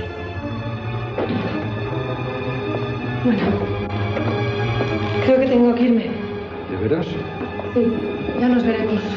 ¿No sería mejor que termináramos nuestra... Oye, Ángela recoge sus cosas y huye despavorida del despacho. ¡Ángela! Castro sale corriendo tras ella y en su carrera choca de frente contra un estudiante. Logra continuar, pero Ángela es más rápida y se refugia en un ascensor. En casa de Chema, Cuando mi tesis, mi No, carrera. te estás jugando la vida. ¿Se puede saber dónde estabas ayer? Te estuve llamando todo el día. Yo también. Ahora ese tío va a ir a por mí. Es uno de ellos. Creí que solo era Bosco. Pues ya no. Chema coloca una cinta en el vídeo. ¿Cuántos? Ni idea, pero Castro está implicado. ¿Cómo lo sabes? Joder, él sabía que te había robado la cinta. Pues claro, porque me grabó una cámara de circuito cerrado como una imbécil. Sí. Pero otra cámara lo grabó a él. Chema acciona el mando a distancia. En la pantalla aparecen imágenes del depósito de la biblioteca. Ese es Figueroa. Espera. La pantalla muestra el momento del principio en que Figueroa, al oír un ruido, se esconde tras las estanterías. Inmediatamente el profesor Castro surge de un rincón oscuro. ¿Dónde ha salido? Detrás de esa esquina. El viejo lo descubrió todo. Ahí encontró la cinta. ¿Qué hay detrás de esa esquina? Un almacén subterráneo. Es donde esconden la mercancía. ¿Qué mercancía? He cogido unas cuantas. Esa no fue la única. Ha habido más asesinatos. Chema saca de debajo de la cama una bolsa de basura repleta de cintas, coge una cualquiera y la inserta en el vídeo. Esto no es algo aislado, es un negocio. Esa gente trafica con cintas. Accidentes, torturas, asesinatos. Ahí abajo tienen de todo. Las cámaras. Tienen que estar ahí. ¿Qué cámaras? Trece cámaras XT500. La facultad las compró hace dos años para prácticas. ¿Sabes lo que eso significa? Chema se tumba en la Para cama. empezar, puede que Bosco no tenga nada que ver con esto. ¡Ya estamos! ¿Por qué siempre la defiendes? Hay más cámaras, Chema. Cualquier alumno que hizo prácticas pudo haber hecho esa película. Ningún alumno de prácticas hizo esa película, te lo puedo asegurar. ¿Cómo lo sabes? Porque yo he hecho prácticas con esas cámaras. ¿Qué? Hace dos años, antes de que las retiraran. ¿Y por qué no me lo habías dicho? Te lo digo ahora. Mira, lo de las prácticas no tiene nada que ver. Esas cámaras estarán cogiendo polvo en algún cuartucho de la facultad. Han desaparecido, el encargado no sabe dónde están. Genial. Tienen que estar allá abajo. Allí solo hay cintas. Tenemos que encontrarlas. He estado allí, te digo que solo hay cintas. Esta noche, Chema. Y una mierda. ¡Hazme caso por una vez! Lo haces por él. Exasperada, Ángela abandona la discusión y recoge sus cosas para marcharse. Te has enamorado del malo, imbécil. Esta noche, imbécil. Cae la tarde cuando Ángela se dirige a su casa situada en una zona residencial teñida a esa hora por un suave color melocotón. Detrás de uno de los numerosos y tupidos setos que rodean las viviendas aparece Yolanda. Ángela la interroga sin inmutarse. ¿Qué quieres? Hablar contigo. ¿De qué?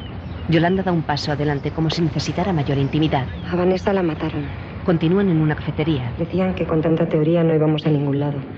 Así que Vanessa y yo nos apuntamos a un taller de realización. Bosco también.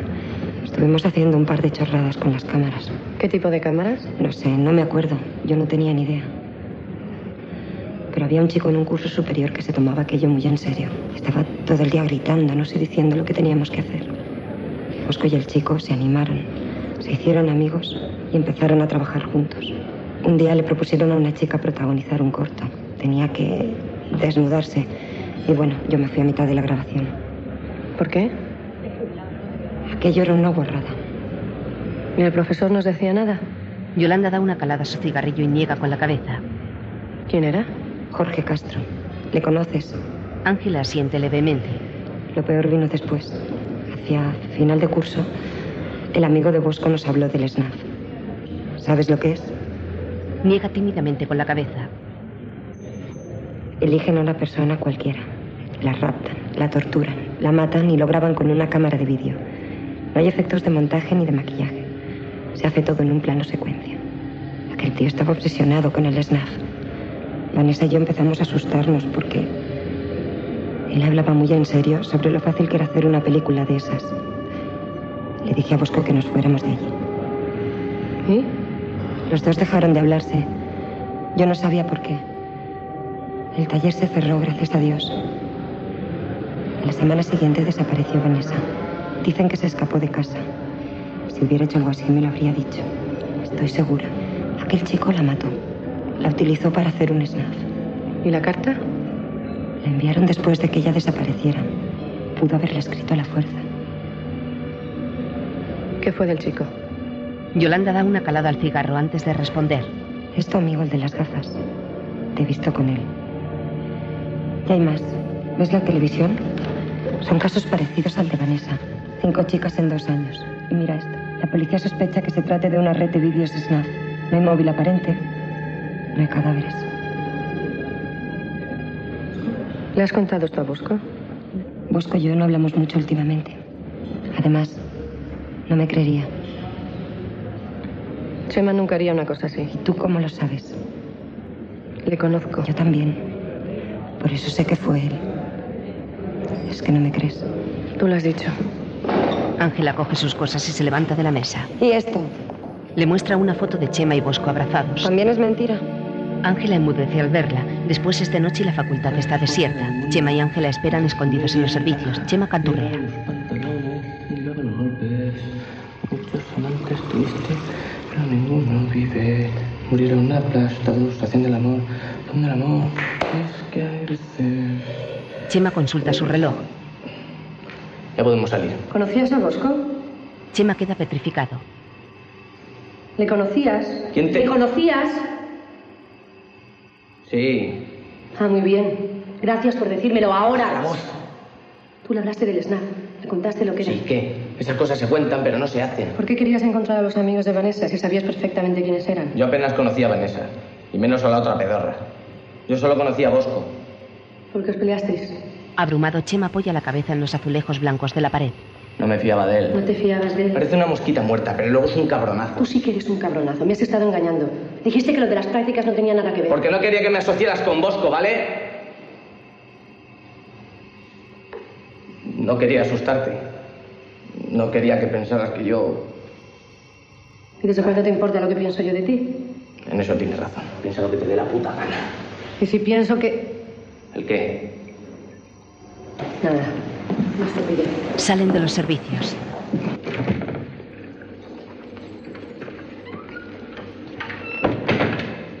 Entran en el depósito de la biblioteca. ¿Y las cámaras? Va, conozco al de seguridad. Hola. Chema saluda con la mano hacia una de las minicámaras. Se acercan al oscuro rincón del que en la grabación vieron salir al profesor Castro, el mismo por el que Figueroa entró al almacén de cintas SNAP. ¿Y ahora qué? Chema palpa la pared, Estaba por aquí. encuentra la puerta y la empuja con fuerza. Entra al pasadizo encalado y mal iluminado que encontró Figueroa. Venga, Ángela entra con cuidado y le sigue los pasos. son los túneles de las viejas calderas. Nadie ha bajado aquí en años. Llegan a un estrecho cruce de túneles y Chema duda un instante qué dirección seguir. Por aquí. Se desvían a la derecha, recorren otro pasadizo forrado por conductos de calderas y llegan hasta el cuarto donde se almacenan las cintas SNAP. Chema enciende la luz. Ángela contempla el armario alucinada. ¿Lo ves? Solo hay cintas. El viejo cogió la número uno. ¿Cuántas habrá aquí? Unas 200. Debe de ser un buen negocio. Ángela se abalanza sobre unas cajas de cartón. ¿Qué haces? Ayúdame a buscar las cámaras. Chema resopla perezoso y se acerca al armario de las cintas rascándose la cabeza con desgana. Ángela no pierde un segundo y revisa afanosamente cada una de las cajas. Chema echa un vistazo a su alrededor y se fija en una de madera que hay en el suelo. La recoge y la hace sonar.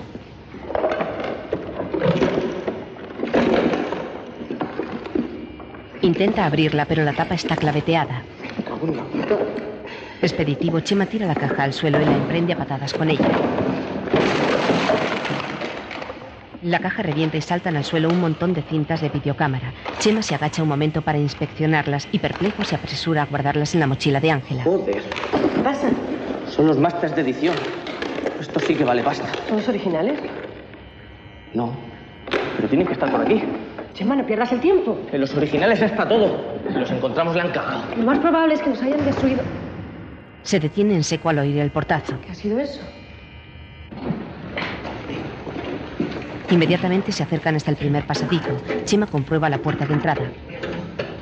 Se ha cerrado por fuera. No puede ser. O algo peor. Se va la luz.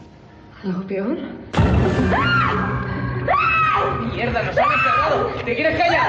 ¡Chema, ¿dónde estás? A tu lado me estás asfixiando. ¿Qué van a hacernos? Yo qué sé. Fuma. No, Mierda, necesitamos un mechero. pero tengo cerillas. No jodas. Creo que sí. ¿Por qué respiras así? Pareces un perro. Ángela enciende una cerilla aterrada. Dame las cerillas. Va, está medio vacía. Bueno, de momento hay que moverse. No podemos dejar que nos encuentren.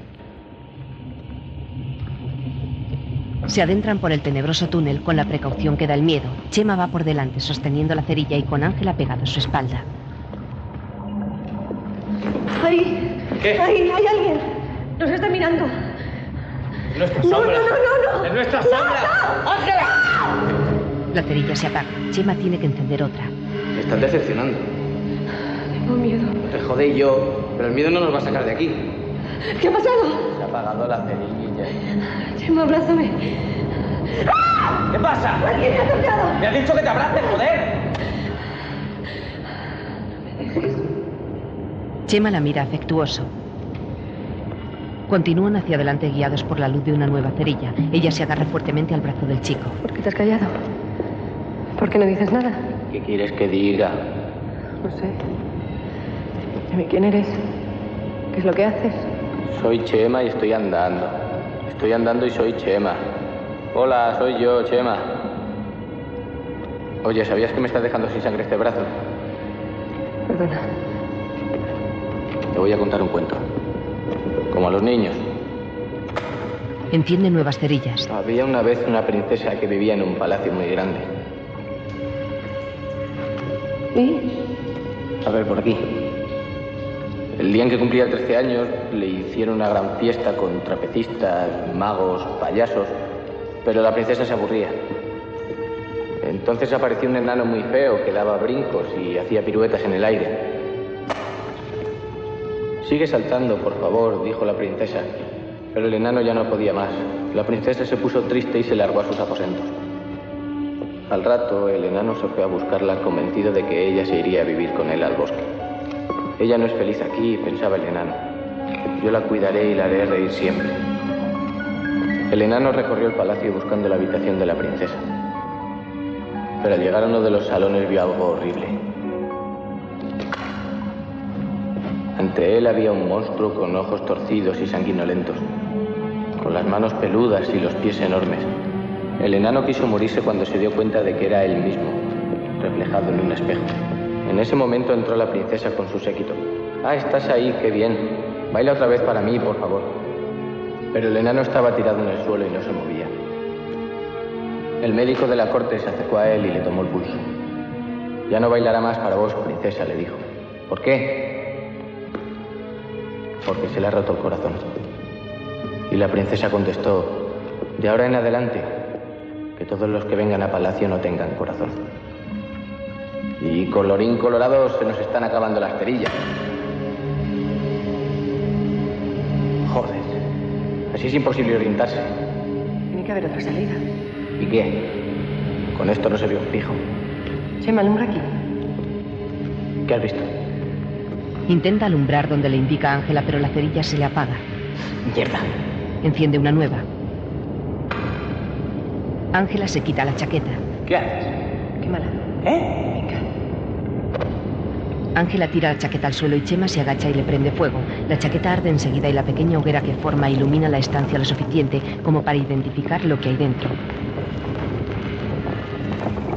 Chema y Ángela se quedan boquiabiertos al mirar a su alrededor. Entre las cañerías y conductos de la caldera hay un auténtico laboratorio videográfico clandestino completamente equipado.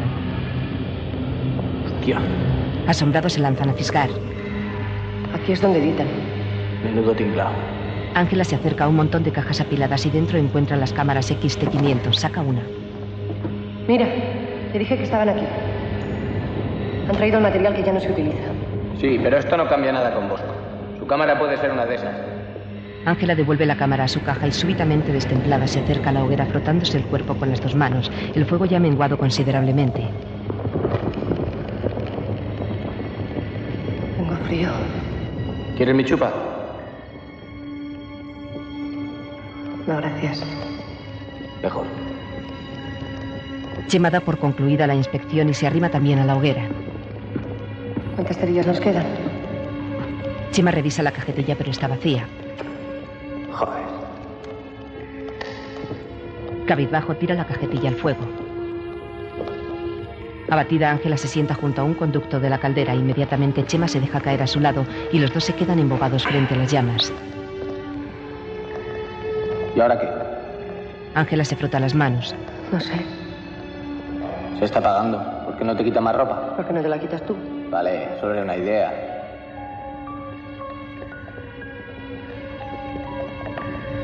¿Crees que vendrán a matarnos?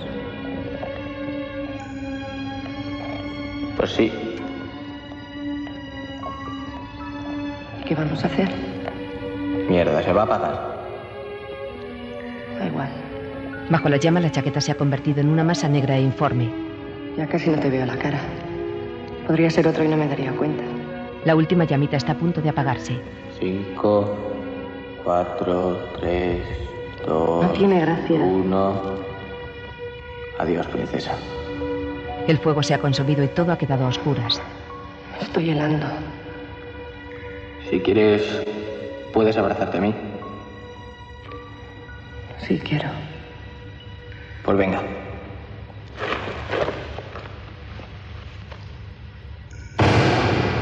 Las luces del pasadizo se encienden.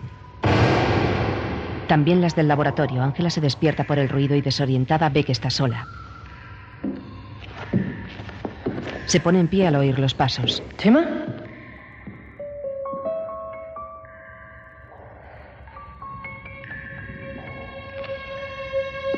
Subyugada camina hacia la salida de donde proviene el sonido. Una fuerza intratable parece tirar de ella hacia el hueco negro y espeso en el que se ha convertido la puerta. De pronto la imagen hueca y verdosa del profesor Castro se apodera de su visión, después el momento del accidente en el metro y el rostro de Bosco. ¡No miren a la vía! ¿De qué color son mis ojos? Ahora es el rostro de Chema. Te has enamorado del malo, imbécil. ¿Por qué murió Figueroa? Porque se le ha roto el corazón.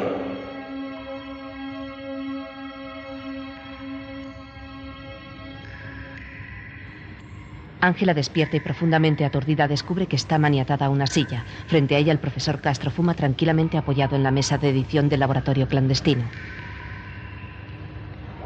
La policía lo sabe todo. Ya me has mentido una vez. Usted mató a Vanessa. Las mató a todas. Yo jamás he matado a nadie. Solo edito las películas. ¿Las has visto? Son una basura. Castro enchufa un alargador eléctrico a la red. Ya te dije que hay que dar al público lo que pide. Esto solo es el principio. Si usted no las mató, ¿quién fue? Castro se cruza de brazos ceremoniosamente antes de responder. Te diré su nombre si tú me dices quién te llamó esta mañana al despacho. Mira, Ángela, no quiero engañarte. ¿Sabes lo que va a pasar ahora?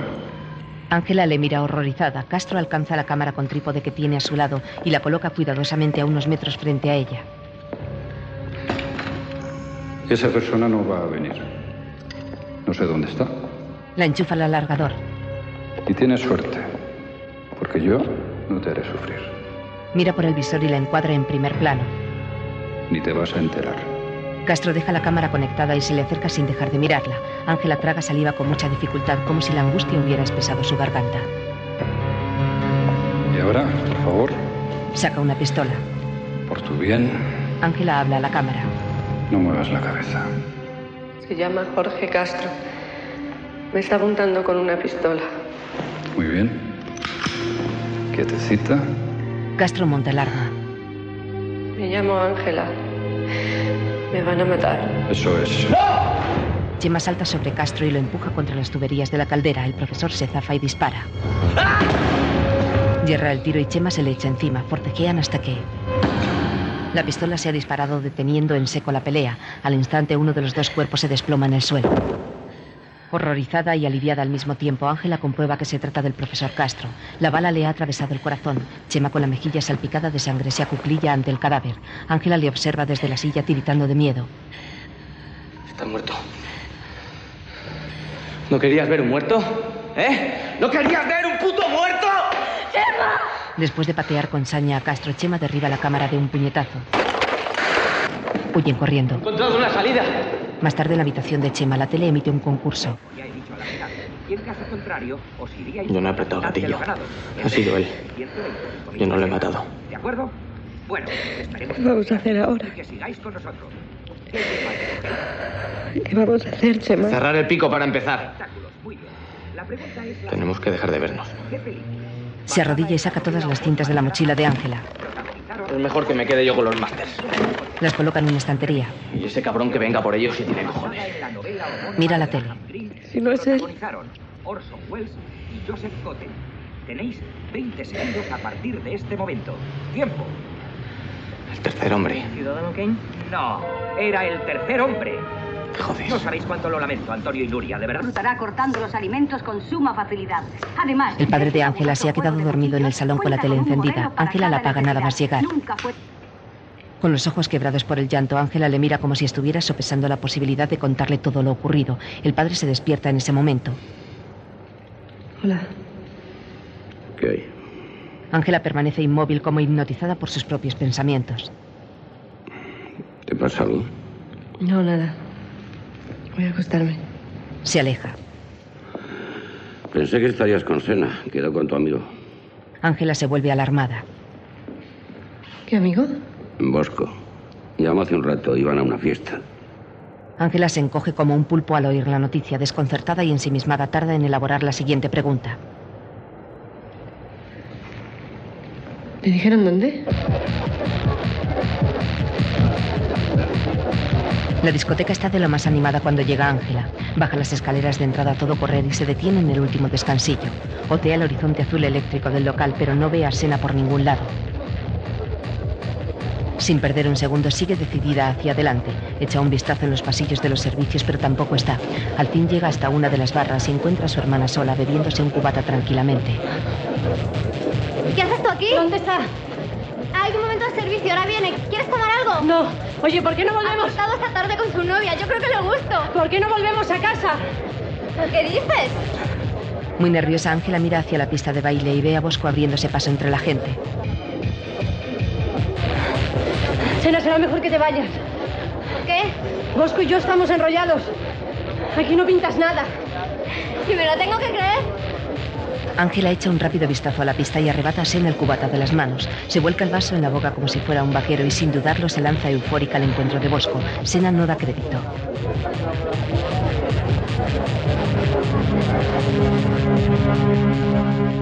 Atrapado entre la maraña de gente que baila sin cesar, Bosco se queda atónito al verla. Ángela avanza sorteando los cuerpos agitados que le separan de él. Al llegar a su lado le agarra el cuello y lo atrae para sí besándolo apasionadamente en la boca.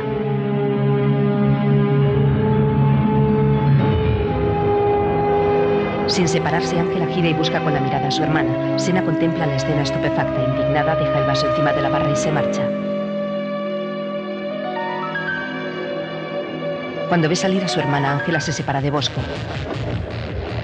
Oye, un momento al lavabo. Él le sujeta el brazo. Es por ahí.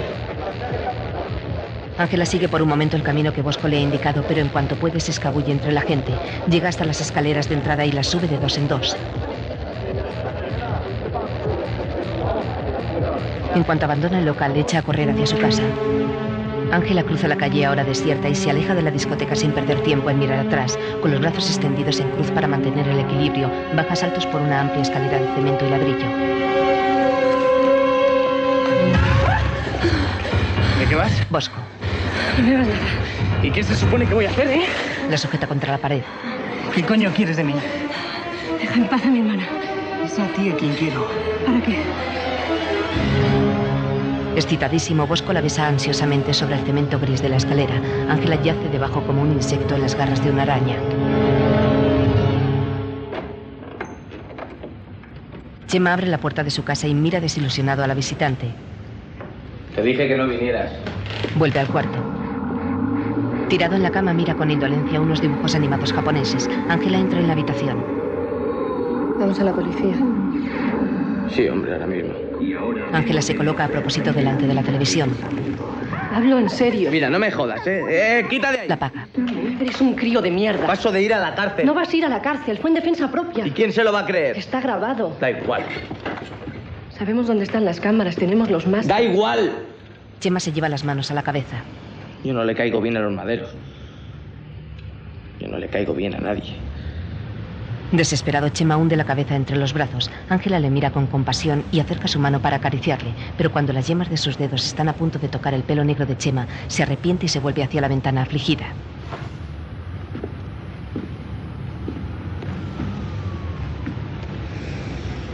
Anoche.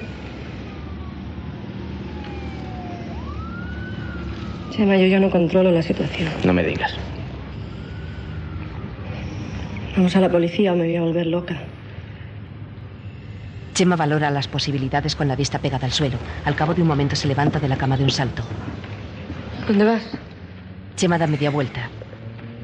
A ducharme. Tendremos que estar presentables, ¿no? Chema. Yo no te voy a abandonar. Yo tampoco. Chema sale del cuarto. Ángela mira hacia la puerta con gratitud.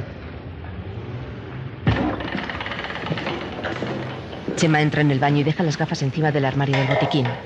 Afiches de películas entre los que destaca Alien disimulan la humedad de las paredes. Chema se quita la camiseta y el reloj y corre la cortina de la ducha.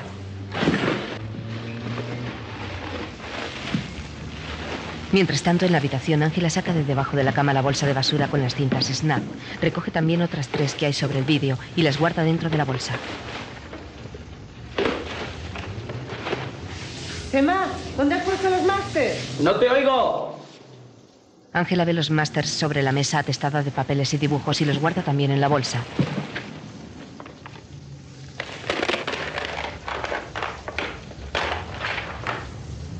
De pronto, entre la vorágine de papeles y trastos, Ángela encuentra la batería de una cámara XT500. Desconcertada, la sostiene un segundo en la mano.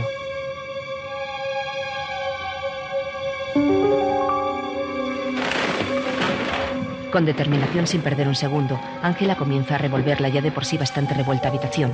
Rebusca entre las estanterías en una mochila tirada en el suelo y abre también los armarios. Debajo de una marea de ropa y zapatillas usadas se encuentra lo que buscaba, una cámara XT500. Incrédula la mira entre sus manos, luego se sienta en una silla y le coloca la batería.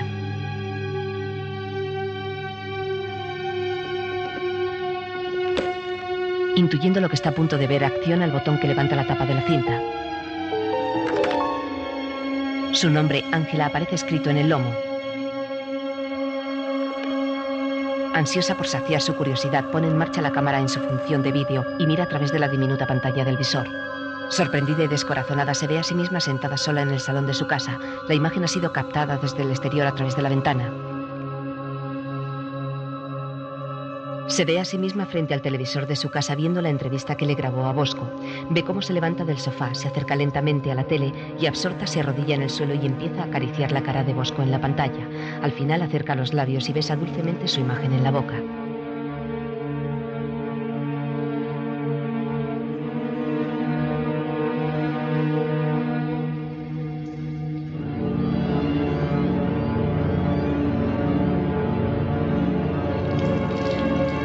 Mientras en la ducha, Chema permanece completamente ajeno a todo.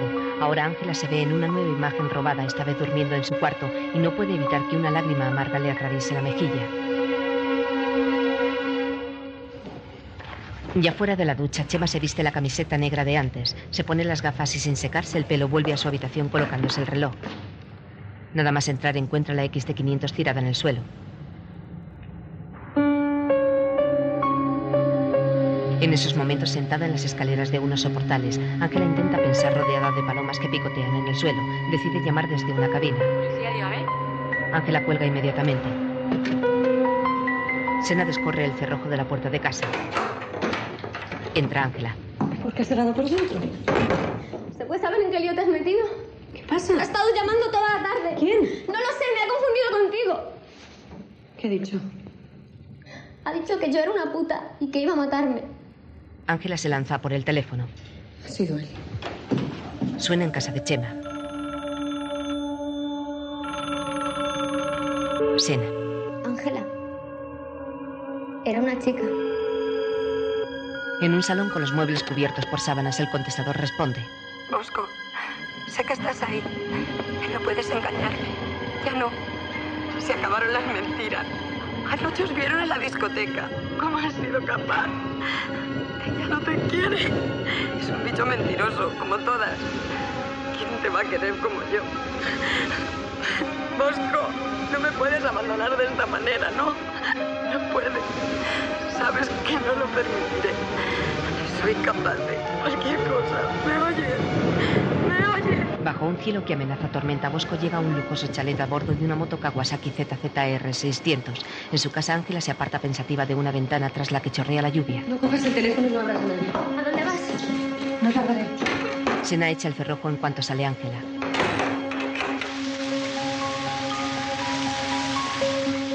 Llueve intensamente, es de noche y la calle parece desierta.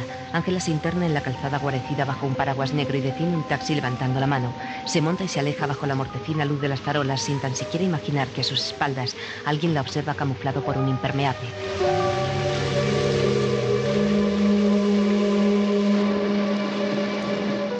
Ángela viaja en el taxi, absorta en sus pensamientos, ajena al monótono vaivén de los limpiaparabrisas. El taxi se detiene junto a la verja de entrada del lujoso chalet en el que entró Bosco. Empujada por el viento, la lluvia forma cortinas sobre la noche. Ángela abandona el taxi bajo el paraguas y se acerca a la cancela, una pequeña puerta de barrotes rojos escondida entre el gigantesco seto que rodea toda la casa. Sin dudarlo pulsa el interfono.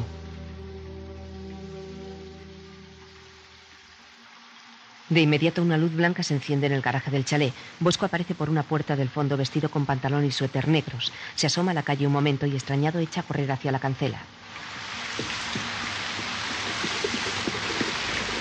¿Qué haces aquí? ¿Puedo pasar?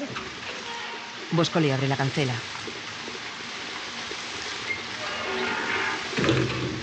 Entran en el salón cubierto por sábanas blancas. Empapada de agua, Ángela se quita la zamarra. He llamado a tu casa y me han dado esta dirección. Suelo venir los fines de semana. Bosco le coge la zamarra y la deja apoyada en un pasamanos. Sube.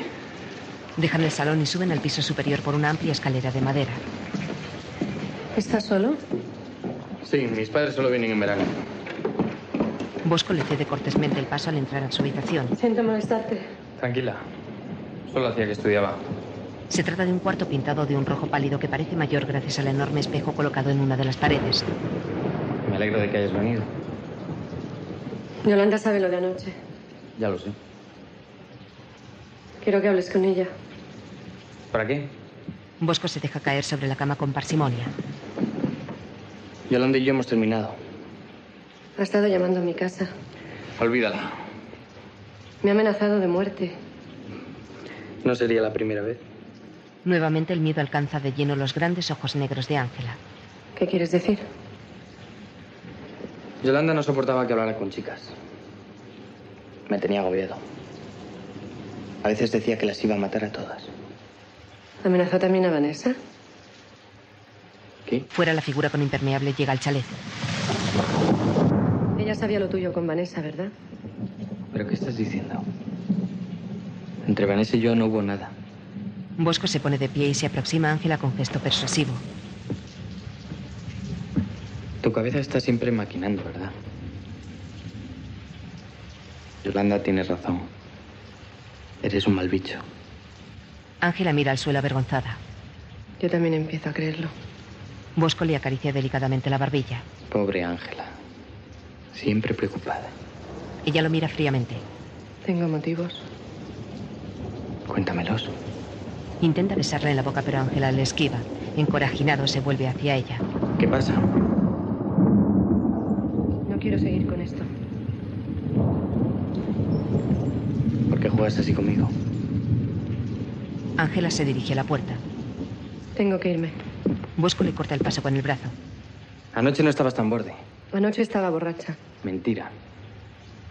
Dímelo de una puta vez. ¿El qué? Dime que te gusto. Me gustas. Pues aprovechate. Está a punto de besarla cuando... Se va la luz. Bosco se acerca a la ventana. Pero hay luz. Deben de haber soltado los plomos. Voy a mirar. Bosco sale del cuarto y baja por las escaleras de madera. Aprovecha el brillo fugaz de los relámpagos para orientarse en la oscuridad. Mientras Ángela se sienta en la cama expectante. Bosco entra al comedor y guiado por la leve claridad que entra por los ventanales llega hasta la cocina. Raudo empieza a rebuscar en los cajones.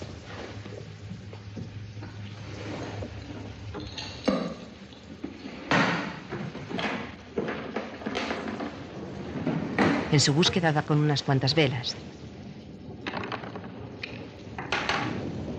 Coge dos o tres del montón e intenta encenderlas con una cerilla. En cuanto el fósforo se enciende, una mano cae sobre la cara de Bosco. ¿Bosco? Arriba Ángela parece alarmada por el leve ruido producido.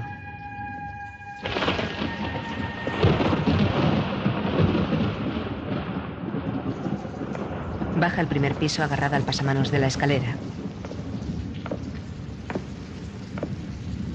Sigilosa entra en el comedor por la puerta que Bosco ha dejado abierta y se encamina hacia la cocina.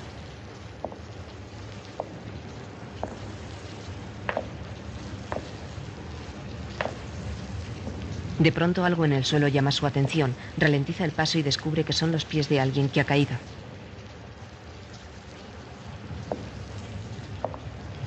Intrigada avanza un poco más hasta descubrir todo el cuerpo tendido en el suelo. Es Bosco. Su figura oscura se dibuja con nitidez sobre las baldosas blancas de la cocina.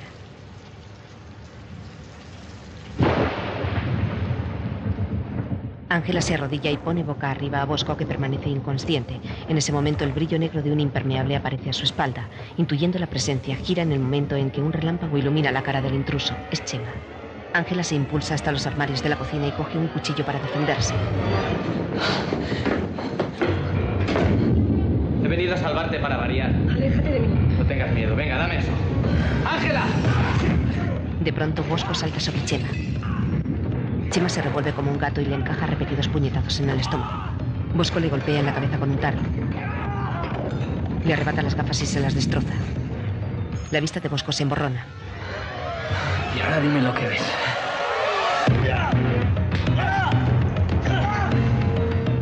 Bosco descarga toda su ira en la mandíbula de Chema y lo lanza al suelo como un pelele.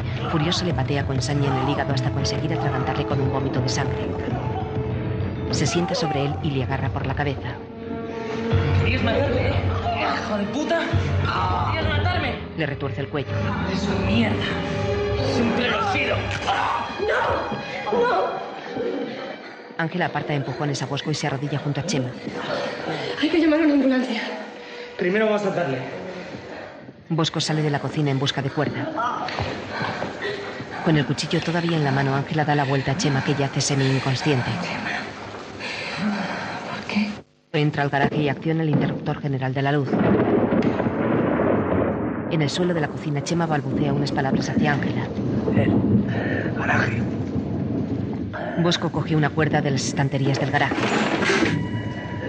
El garaje. Déjame. Regresa a la cocina y aparta a Ángela de un manotazo. Coloca a Chema boca abajo y le ata las manos a la espalda con la cuerda que trae. Intrigada por las balbuceantes indicaciones de Chema, Ángela aprovecha que Bosco está distraído y sale de la cocina. Lentamente cruza la puerta que da acceso al garaje.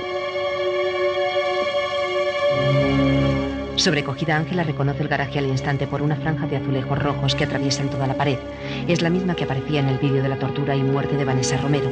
A su mente llega el recuerdo de sus gritos.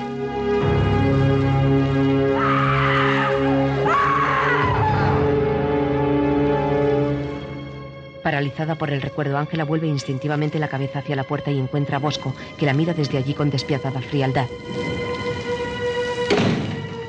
Bosco entra al garaje cerrando la puerta tras sí. Sin perder de vista a Ángela, se acerca al portón abatible del garaje y lo cierra bajándolo.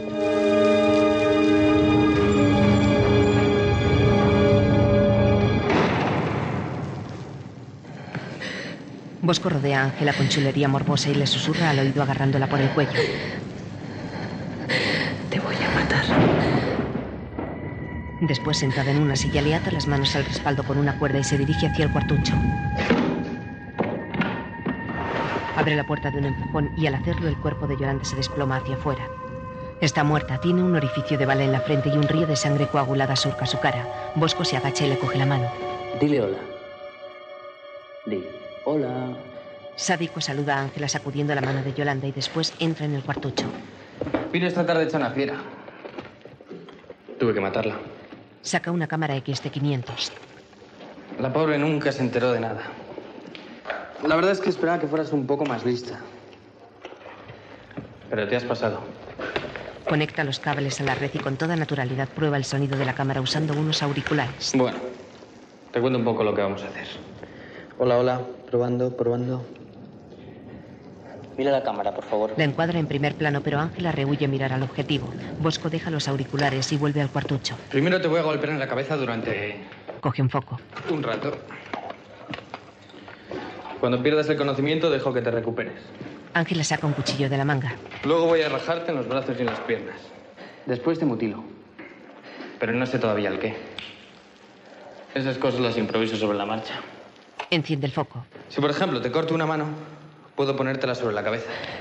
Como si fuera una diadema. Esas mariconadas dan mucho juego. Saca una pistola de un maletín. Puedo hacer que te comas tu propia oreja. Incluso si me lo ocurro, puedo sacarte las tripas sin que te mueras. Acojona, ¿eh? Ángela, mírame. ¿A qué cojona? Ángela le mira aterrada mientras intenta rasgar la cuerda con el cuchillo. Desapercibido, Bosco pone una cinta en la cámara. Cuando te desangres y estés a punto de morir, te pego un tiro en la boca.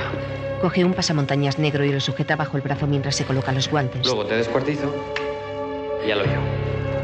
Por cierto, menuda chapuza que hicisteis con Castro. Bueno. Esto ya está. Pone en marcha la cámara. Ángela tirita de miedo. Bosco se coloca el pasamontañas y se cierne sobre su víctima con macabra profesionalidad. La intensa luz del foco agiganta su sombra en los azulejos blancos de la pared. Preparado se detiene junto a ella y le da el primer puñetazo.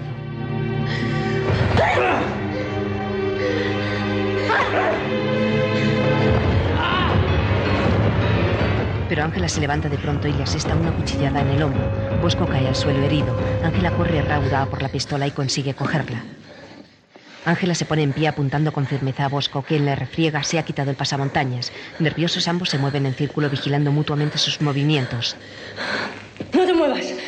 Pero Bosco no le hace caso y se acerca. ¡No te muevas! Intentando recuperar el control de la situación, Bosco sigue hacia adelante con la mirada clavada en Ángela y tendiendo su mano izquierda hacia la pistola. Sus dedos están a punto de tocar el arma. Quita esa mano de ahí. No voy a hacerte nada. Antes dime una cosa. ¿De qué color son mis ojos? El disparo ha acertado de lleno en la cabeza de Bosco. Exhausta, Ángela baja el arma mirando fijamente el cadáver. La XT-500 lo ha grabado todo.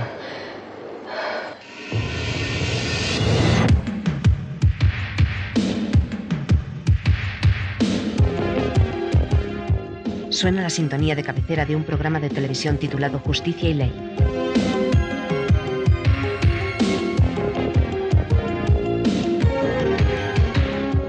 Las imágenes de policías patrullando la ciudad dan paso a una conocida presentadora de televisión. Buenas tardes. Cuando se dan cita el amor, la tortura, la muerte y el dinero, surgen historias como la que estos días ha conmocionado a la opinión pública. Se trata, como ya sabrán, del caso conocido como las chicas del SNAF. En ese momento, Ángela, vestida con ropa de calle, atraviesa el concurrido pasillo de un hospital. En la pantalla el programa continúa. Bosco era un joven sensible y estudioso, una persona completamente normal según sus familiares y compañeros. Nada hacía sospechar que en el jardín de este chalet escondía los cuerpos de seis muchachas desaparecidas desde 1993, incluyendo a su propia novia. En los últimos días, la policía ha encontrado además gran número de películas SNAF y documentación que prueba la implicación directa de Jorge Castro, un profesor de la Facultad de Imagen, quien según fuentes policiales murió accidentalmente el pasado día 3 al intentar consumar una grabación SNAF. La policía se ha negado a dar más información sobre este hecho. Ángela entra en una habitación del hospital compartida por Chema y dos ancianos más, que siguen atentamente el programa de televisión. Género ya muy extendido en los Estados Unidos y algunos países del norte Hola. de Europa, como Finlandia, Noruega y No he podido Suecia, venir antes, la policía no me ha en los que dejado en se han paz. descubierto tramas A mí de tampoco. SNAF asociadas Te he visto en la a tele. prácticas de estupro y zoofilia. A propósito. Con el mando a distancia. Voy a pagarla. Reside en Pero venga, a ver, vamos a parar, hombre, por Dios. Los tengo dominados. ¿Cómo estás? Mañana me dan de alta. Te he traído un regalo. Ángela saca del bolso un paquete envuelto en papel de regalo y se lo da.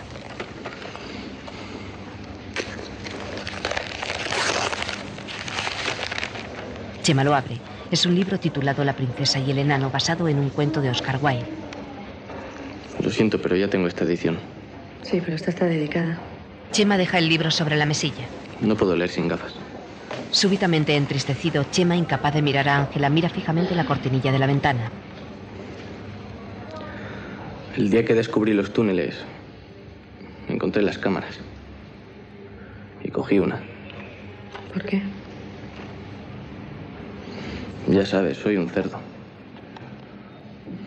Puedes partirme la cara si quieres. No me apetece.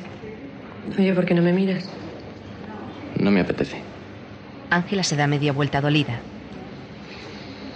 Bueno, pues me voy. ¿Por qué? Porque sí. Pues muy bien. Chema la sigue con la mirada hasta que está a punto de salir. Suerte con la tesis. La he dejado. Ángela le contesta sin volverse. ¿Podemos ver ya la tele? Eh, abuelo, ¿por qué no me lee la dedicatoria? Chema le acerca el libro de la mesilla y el anciano lo coge con una mueca de fastidio. Se pone las gafas de leer con cuidado y abre la primera página. Primera edición, febrero 1992. Editorial No, Foro no, solo la Social dedicatoria. Anónimo. Colección Poesía y Prosa Popular. Te invito a un café. Prohibida la reproducción total o parcial de esta obra por cualquier medio o procedimiento, comprendido la reprografía, Una historia el de terror tratamiento y de sangre informático en la que la El realidad abuelo deja de leer en cuanto oye la televisión. más allá de esta, más allá de lo que una mente racional puede concebir.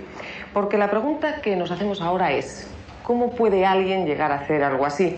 Sale al pasillo. ¡Ángela! Ángela se detiene al oírle. Chema se acerca a ella con paso desgarbado y colocándose un batín a cuadros. Juntos siguen hacia adelante. En las habitaciones todos los pacientes miran embobados el mismo programa de televisión. ¿Existe realmente un público que demande que consuma este tipo de cine? Pues bien, llega el momento esperado por todos ustedes. Como ya les hemos anunciado, el equipo de este programa ha conseguido una de esas macabras grabaciones. Las imágenes que van a ver a continuación recogen el momento en que Vanessa fue salvajemente torturada, sometida a todo tipo de vejaciones y finalmente asesinada. No resulta para nosotros fácil emitir esas imágenes, pero su interés como documento nos parece incuestionable. Sin duda, su crudeza y su violencia hablarán por sí solas. Ángela y Chema desaparecen tras las puertas metálicas de un ascensor. Estas son las imágenes. Un rótulo previene a los teleespectadores con el siguiente mensaje. Advertimos que las imágenes que van a ver a continuación pueden herir la sensibilidad del espectador.